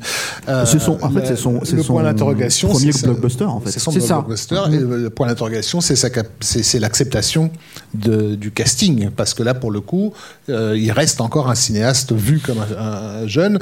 Et sur le plateau, tu as Laurence Olivier, euh, t'as Non, mais Charles Non, parce que le truc, ça, c'est Kirk Douglas qui raconte ça, c'est qu'en fait, apparemment, il, euh, euh, comment il s'appelle, euh, Kubrick avait 27 ans, je crois, sur le tournage du film, mais il avait l'air d'en avoir 17 déjà. Mm. Euh, Non, il a, il a un peu plus, Steph, je crois. Mais enfin, peu ouais, importe. bon, il- enfin, il- ouais. Et les mecs, en fait, c'est lui qui va nous diriger, tu sais, donc t'avais quand même Laurence Olivier, t'avais Peter Ustinov, t'avais de d'autre, Charloton, t'avais- enfin Ouais, ouais, Ustinov à part tomber, hein. Covadis, il avait pas. Mais Charloton, Ouais, mais c'est fait des acteurs, Ça fait euh, trois décennies qu'il. Mais Stinos, apparemment, ça s'est pas trop mal passé avec lui. Le, pro- le vrai truc, c'est Laurence Olivier. Hmm. Apparemment, ça, ça a été très compliqué avec Laurence Olivier. Et, euh, et, et ouais, enfin, avec, tout, avec tous ces mecs-là. Mais aussi avec l'équipe technique. C'est-à-dire que c'est, c'est, je veux dire, c'est, c'est c'est quand même Russell Metty qui est, qui est le directeur de la photo. Et alors, on a parlé des problèmes tout à l'heure avec euh, Lucien Ballard là, sur, sur l'Ultime Rasiam. Alors là, c'est puissance 10 000, quoi. C'est-à-dire que ah, il faut savoir qu'un un, un directeur de pho- photo, surtout à cette époque, en particulier euh, au début, enfin, c'est quand, on est quand même pas très loin du début du Technicolor, etc. Le mec, c'est Dieu sur terre. C'est-à-dire que s'il dit au, au réalisateur qui n'a pas des super connaissances techniques en général, Je peux pas dit, le faire. je peux pas le faire, le mec, il peut pas venir et faire chier et dire non, si, tu le fais quand même. Sauf que là, manque de bol, il sait Kubrick. Mais Russell Metty, il n'a pas compris ça et il a surtout, il a sa petite armée en fait sur le plateau quoi. Et en fait, Russell Metty pendant très longtemps, il se fout ouvertement de la gueule de, Kubrick. Il y a quand même un truc qui peut relever de l'anecdote, mais qui est quand même, je trouve vraiment parlant sur l'ambiance de merde qu'il devait y avoir sur ce plateau, qui est Kubrick qui est en train de cadrer un plan parce qu'il a voulu monter sur la grue. Ah, il faut pas monter sur la grue, Monsieur Kubrick et tout. Et, euh, et, euh, et Russell Mitty qui arrive et qui dit, avec devant son équipe hilar, hein, il dit euh, Descends- faites-moi descendre ce petit juif du Bronx de ma grue. Voilà, ça se passe comme ça. C'est-à-dire que c'est t'as Kubrick qui est en train de cadrer un plan comme ça avec euh, avec la caméra, et t'as Russell Mitty qui se fout derrière, qui sort son zippo là de, la- de sa poche et qui est en train d'imiter Kubrick. Et tout le monde se marre sur le plateau. Donc il faut que le mec il tienne tête en fait à tout ça pendant un, un tournage qui est quand même extrêmement long, extrêmement douloureux. Et puis il va y avoir le problème Kirk Douglas qui va se déclarer très rapidement aussi. Russ- Russell Metty, c'est au même titre que Lucien Ballard, hein, c'est loin d'être un, un manchot. Faut, Non, justice a une, bon, une hein. carrière euh, ah- ahurissante et, et notamment pratiquement celui qui a donné ses lettres de noblesse au mélodrame euh, américain. Quoi. Oui, bien sûr. c'est tous les films de Douglas Sirk et compagnie. Quoi. Mm. Euh, donc c'est quand même des gens qui effectivement savent, savent ce qu'ils font, mais qui en même temps travaillent quand même à l'ancienne. Et effectivement, Spartacus, contrairement à comment dire à, ça y est, j'ai oublié. À l'Ultime Razzia, qui est un film très moderne, au moment où il arrive, Spartacus, il est visuellement dans les codes euh. De, de- de son époque. C'est Donc le, le euh, bras de fer n'a pas été gagné par, euh, par Kubrick, qui ne pouvait pas, dans, dans de telles conditions, euh, s'imposer plus que, que, que- que ça. quoi. C'est un film qui est finalement assez sage, mais en même temps très professionnel dans, Mm. sa, dans sa mise en image. Oui, oui. Alors après, euh, il reste quand même euh, qu'il y a des scènes euh, assez impressionnantes, quoi. Et, il y a notamment une scène de bataille où tu te retrouves avec, comment ça s'appelle, des, des, ronds- des troncs d'arbres en fait qui sont qui sont enflammés Alors, et des cascadeurs qui passent. A qui priori, passent cette scène dessous. de bataille n'était pas dans le scénario en fait. Ouais. C'est Kubrick qui a demandé à la, rajouter en fait, et c'est un truc qu'ils sont allés tourner en Espagne en fait. Euh, in fine, donc on lui doit en fait cette scène de bataille à lui en fait. Cette, euh, ce truc avec les. En plus, je trouve que ça lui ressemble en fait cette idée d'avoir rajouté ce truc avec les rondins. En, en fait, je parle pas au niveau du filmage, mais en fait, je, trouve- au niveau de la, documentation, c'est-à-dire ce soin avec lequel il filme le déploiement de, l'armée romaine par exemple et les différentes formations dans lesquelles elles, sont. Enfin, c'est c'est- bon après quand t'as lu Astérix, ça, ça te fait presque rigoler parce que t'as l'impression que c'est les blagues où ils font les tortilles, les machins et tout. Mais il y a quand même un truc comme ça dans le, y a un côté un peu de, de, je vous montre la réalité telle qu'elle était en fait, qui est un truc qu'on va encore retrouver plus tard, qui est aussi un truc sur le, conflit entre la barbarie en fait de l'événement. En gros, c'est des mecs qui vont se élucidé, mais il y a ce, comment dire, il y a ces règles qui sont là et qui sont, qui sont très rigoureuses. Et par rapport à ça, parallèlement à ça, en fait, en face, tu as cette armée de, de, de, de, rebelles, en fait, qui peut sembler de prime abord totalement désorganisée, toute et tout, mais qui va quand même réussir à faire beaucoup de mal à, à l'armée à l'armée romaine. et ça, c'est pas, c'est pas inintéressant. En fait, c'est quand même un petit bout de, de, Kubrick euh, qui est euh, qui est encore là, quoi. Je trouve, quoi. Mais du coup, sur la question de la, mise en scène, euh, il y, a, une différence, je trouve, notable entre, par exemple, la romance de, de, Spartacus, qui est pour le coup vraiment filmé comme un mélo de, de l'époque, et les scènes au Sénat. Euh, avec Charlotten, etc. Où là, tout d'un coup, on retrouve le Kubrick des Sentiers de la Gloire dans cette espèce de froideur euh, de, de, gens qui sont en temps. Parce que basiquement, c'est c'est comment dire, c'est le cœur de, de je, cherche un terme, mais c'est des araignées, quoi. c'est sénateur. Enfin, des araignées, c'est gentil, les araignées. Non, c'est gentil, les araignées. Je cherchais un truc, mais enfin. Ne tuez pas les araignées. Pourquoi tu dis ça Non, mais c'est des ordures, c'est connards. Voilà, pardon, c'est le nid de vipère, c'est l'expression que je, que je, que je cherchais, où derrière chaque sourire et derrière chaque mot doux, chaque mot gentil envoyé, ou chaque blague. Euh, oui, après, c'est quand même moins efficace, en fait. C'est-à-dire que je trouve que dans la. Par exemple. C'est pas aussi froid et glaçant que les Sentiers de la Gloire. Mais parce que la mise en scène est moins marquante, en fait. Mais elle est quand même Elle est quand même là. En fait, elle est là. Je trouve que la mise en scène est là dans le déplacement, par exemple, des comédiens et dans la façon dont ils ont de se positionner entre eux. Mm. Pas tant sur le langage cinématographique mm. en lui-même. Mm. C'est vraiment un truc sur euh, la, façon qu'ils ont de, se, de le jeu de pouvoir, comment il se manifeste en fait sur en les. prenant l'espace. Voilà, c'est ça. Et ça, c'est plutôt intéressant. Après, sur la, mise en scène en elle-même, effectivement, c'est quand même un peu difficile de voir Kubrick, je trouve, dans Spartacus. Lui, il, lui, il aime bien en fait. Le, il trouve que dans les 45 premières minutes du film, donc en dehors de la scène d'ouverture euh, euh, réalisée par Mann, il il, trouve qu'il y a encore des choses intéressantes.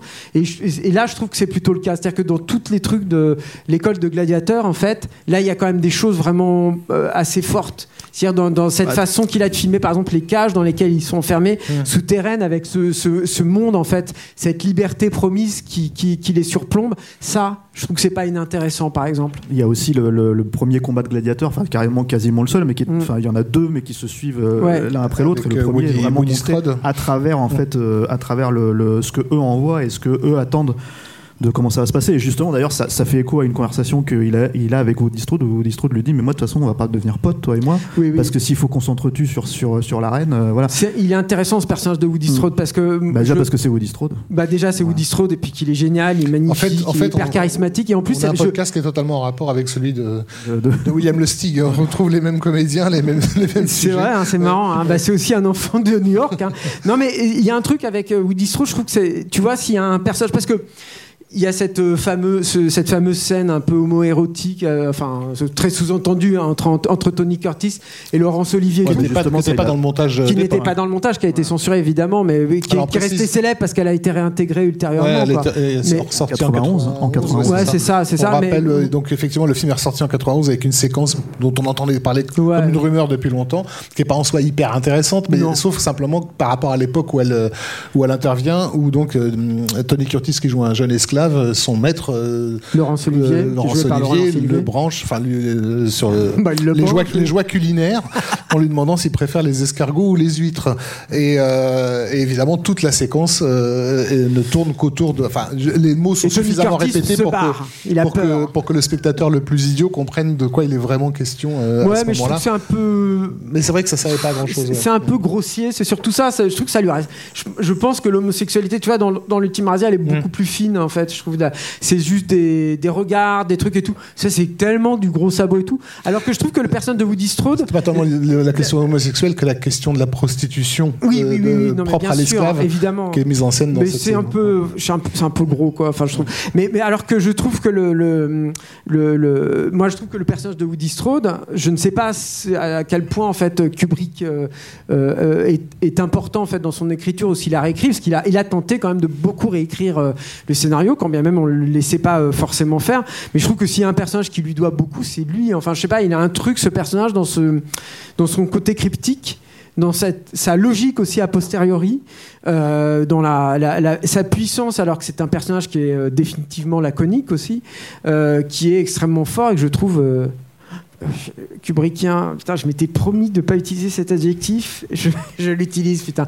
Mais je trouve que voilà, il y a un truc voilà qui, est- encore là-dedans et qui appartient donc à, ce début de film qui, euh, c'est là où il y, a, le plus de, Kubrick. Mais ce qui va se passer, il faut quand même le dire aussi au bout d'un moment, c'est qu'il se fout sur la gueule avec Kirk Douglas. C'est-à-dire que Kirk Douglas, finalement, alors qu'il a, c'est lui qui a amené Kubrick et tout. En fait, je pense que Kirk Douglas s'est dit dans un, un petit coin de sa tête, je vais ramener ce blanc-bec parce que je vais pouvoir aussi le, le manipuler. Bon, ben, ce sera vrai d'ailleurs hein, jusqu'à un certain point, mais euh, ce sera vrai. euh, Enfin, il y aura quand même énormément de friction et Kubrick va pas se laisser faire, quoi. Mais euh, il y y a, y a- y a une anecdote en fait. Je crois que c'est euh, sur le gros Taschen là de, Kubrick qui est rapporté où Howard Fast, donc il y a un des, scénaristes qui était venu pour, alors moi de à ma connaissance réécrire après Dalton Trumbo, mais tu me dis que c'est l'inverse. Enfin bon, bref, peu importe.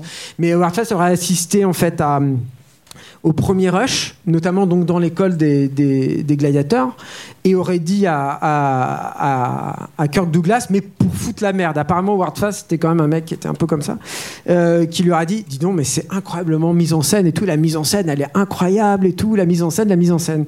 Et Kirk Douglas s'est dit, oh putain, ce petit mec-là, là, le, le, le, biquet du Bronx, là, il va me voler la vedette sur mon film, à moi. Et en fait, apparemment, ça aurait été à partir de ce moment-là que Kirk Douglas aurait, imposé ses vues en fait à, Kubrick. Il lui aurait dit non mais c'est moi le maître à bord là, et c'est pas toi. Et notamment, comme bah, Raph en parlait, hein, toutes les scènes en fait de, en fait qui euh, pour le coup, euh, moi je trouve, hein, participent complètement du, du côté euh, égocentrique en fait de, de, de, de ce Et- et projet et de daté. De Douglas. Daté aussi. Et datés, ouais, et, et qui n'appartiennent, alors pour le coup, mais qui sont complètement aux antipodes de tout ce que Kubrick a fait par le passé et fera par la suite, quoi, qui ne, qui ne lui correspondent absolument pas, quoi. Il y a une belle relation quand même sur, euh, sur euh, Spartacus, qui est le monteur. hein, voilà, euh, c'est le seul truc en fait où euh, Kubrick va un tant soit peu s'épanouir. Là aussi, ça, c'est pas forcément très courant chez les réalisateurs de l'époque, mais il est, en permanence au montage. Il faut rappeler qu'il est monté encore une fois ses films tout seul euh, au, tout début de, tout début de sa carrière. Et, et ça, c'est le seul vétéran avec qui ça va bien se passer parce que contrairement à ce qui s'est passé avec Lucien Ballard, Ça ça, se va. passe bien aussi avec le compositeur. avec- oui, avec le compositeur aussi, oui, Alex North évidemment. Mais, Ouais, euh, mais qui lui fait une- justement qui lui fait du péplum en, en, en mode euh, presque, avant-garde. ouais, ouais, c'est ça. Euh, et Bah, ça avec beaucoup de percussions en fait. Ouais, ouais. Il fait- on n'a pas dit hein, que dans sa jeunesse, Kubrick, euh, évidemment, en, en bon gamin de New York, adore le jazz. Le jazz, ouais. Et il est, euh, euh, il connaît très bien les percussions. Il est batteur en fait dans des groupes de, de jazz durant son. Et il a fait des reportages photos Aussi, dans les clubs de jazz, évidemment. ainsi que carrément des reportages photos sur les, les- les sources Mm. du blues. Euh, il est dans je sais plus quel état euh, d'origine du blues. Quoi. Mais, euh, mais donc oui, voilà, en fait, c'est quand même les deux, les deux relations. Donc Bob Lawrence pour le, pour le montage et Alex North. Et Alex North, on en reparlera, même si c'est pas forcément pour, le mieux, mais, mais on en reparlera forcément dans, pour 2001, l'Odyssée de l'espace, un peu plus tard. Donc voilà. Euh, Mais en tout cas, ce qui est important pour Spartacus, qui a un succès hein, quand même, et un succès critique aussi, avec plein d'Oscars et tout quand même, euh, ce qui est important, c'est que Kubrick. euh, je pense qu'il s'achète encore plus un nom, c'est-à-dire que là, vraiment, il prouve, monte pas de blanche aussi à Hollywood quelque part, et aussi aux financiers hein, par extension. Euh, mais en sortant de là, il se dit que évidemment, comme tu l'as dit tout à l'heure, à partir de maintenant, il va avoir une mainmise totale en fait sur le côté euh, production. En fait, Et il va vraiment commencer à s'intéresser. Il avait déjà commencé après, euh, au moment des Sentiers de la Gloire, au, caractère à, à la production. C'est pas forcément une passion chez lui, mais il comprend très vite que c'est une nécessité. Et en sortant en tout cas de Spartacus, il se dit non, non, mais là, il faut que je sois le seul maître à bord, c'est sûr et certain. Il y a une autre anecdote qui est rigolote aussi sur Spartacus, qui marque aussi la, la fin d'un homme et la- l'avènement d'un nouvel homme, c'est que c'est son dernier voyage en avion euh, pour aller tourner en Espagne. En fait, il reprendra plus jamais l'avion ensuite, quoi. Voilà, Oui, parce qu'il est connu pour avoir trouvé euh, tout euh, chez lui, quoi. voilà exactement. Bon. Et alors en fait, vous, vous m'avez trouvé le cul, les gars, parce qu'en fait, on a fait 2h45 au lieu de, de, des C'est pas bien 3h20. Bah si, parce qu'en fait, mais en fait, les gens vont se plaindre. C'est parce qu'en euh, fait, parce qu'en fait, il nous fait peur, Kubrick. Non, mais le truc, c'est que c'est, c'est que c'est un personnage euh, sur lequel il y a eu tellement de, de littérature, de, de, de- d'analyse, de suranalyse euh, que, que Oui, finalement- a- après le truc qui me semble important de rappeler là, on, on rappellera d'autres choses importantes, je pense euh, par la suite, on peut apporter notre petite pierre à l'édifice. Moi, ce qui me semblait important de, de rappeler ici, c'est vrai que peut-être on n'a pas passé assez de temps là-dessus du coup, c'est le côté euh, Euh, tu parlais tout à l'heure de, William Lustig là pour le rapport en, en blaguant. Moi, il y a aussi le, côté en fait Sam Raimi. Enfin, c'est-à-dire que finalement, un, réalisateur qui se fait comme ça, tout seul, euh, en tournant ses trucs dans son coin, et puis en réussissant à, à, en quelque sorte infiltrer l'industrie du cinéma hollywoodien à cette époque-là pour mieux l'exploser quelque part de l'intérieur, comme il le fera euh, plus tard avec Docteur Folamour et surtout 2001 l'Odyssée de l'espace.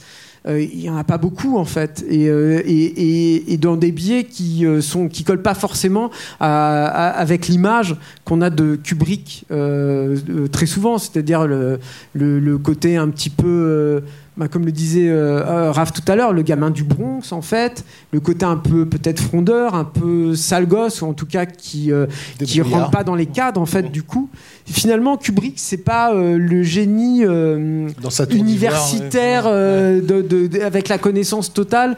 Euh, Enfin, ça va le devenir, mais, mais, mais, mais, mais, mais en, en- en porte-à-faux par rapport à, à tout ce qui est établi en fait à cette époque-là. Quoi. Voilà. Et ça me semblait, euh, c'est ce qui me semblait le plus intéressant à souligner. Y sommes-nous parvenus Peut-être pas.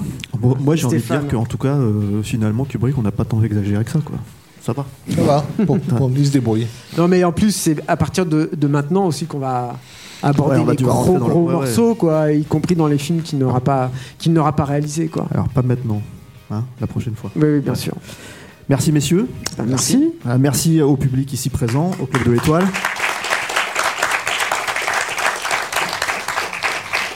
Merci à Amine, au Club de l'Étoile, de nous avoir euh, reçus ici. Merci à Alain, merci à la technique. Merci à Antoine pour la captation. Et puis, on se retrouve euh, bientôt pour euh, la suite, Pour la de suite des de 38. Stanley. Voilà. Merci à tous.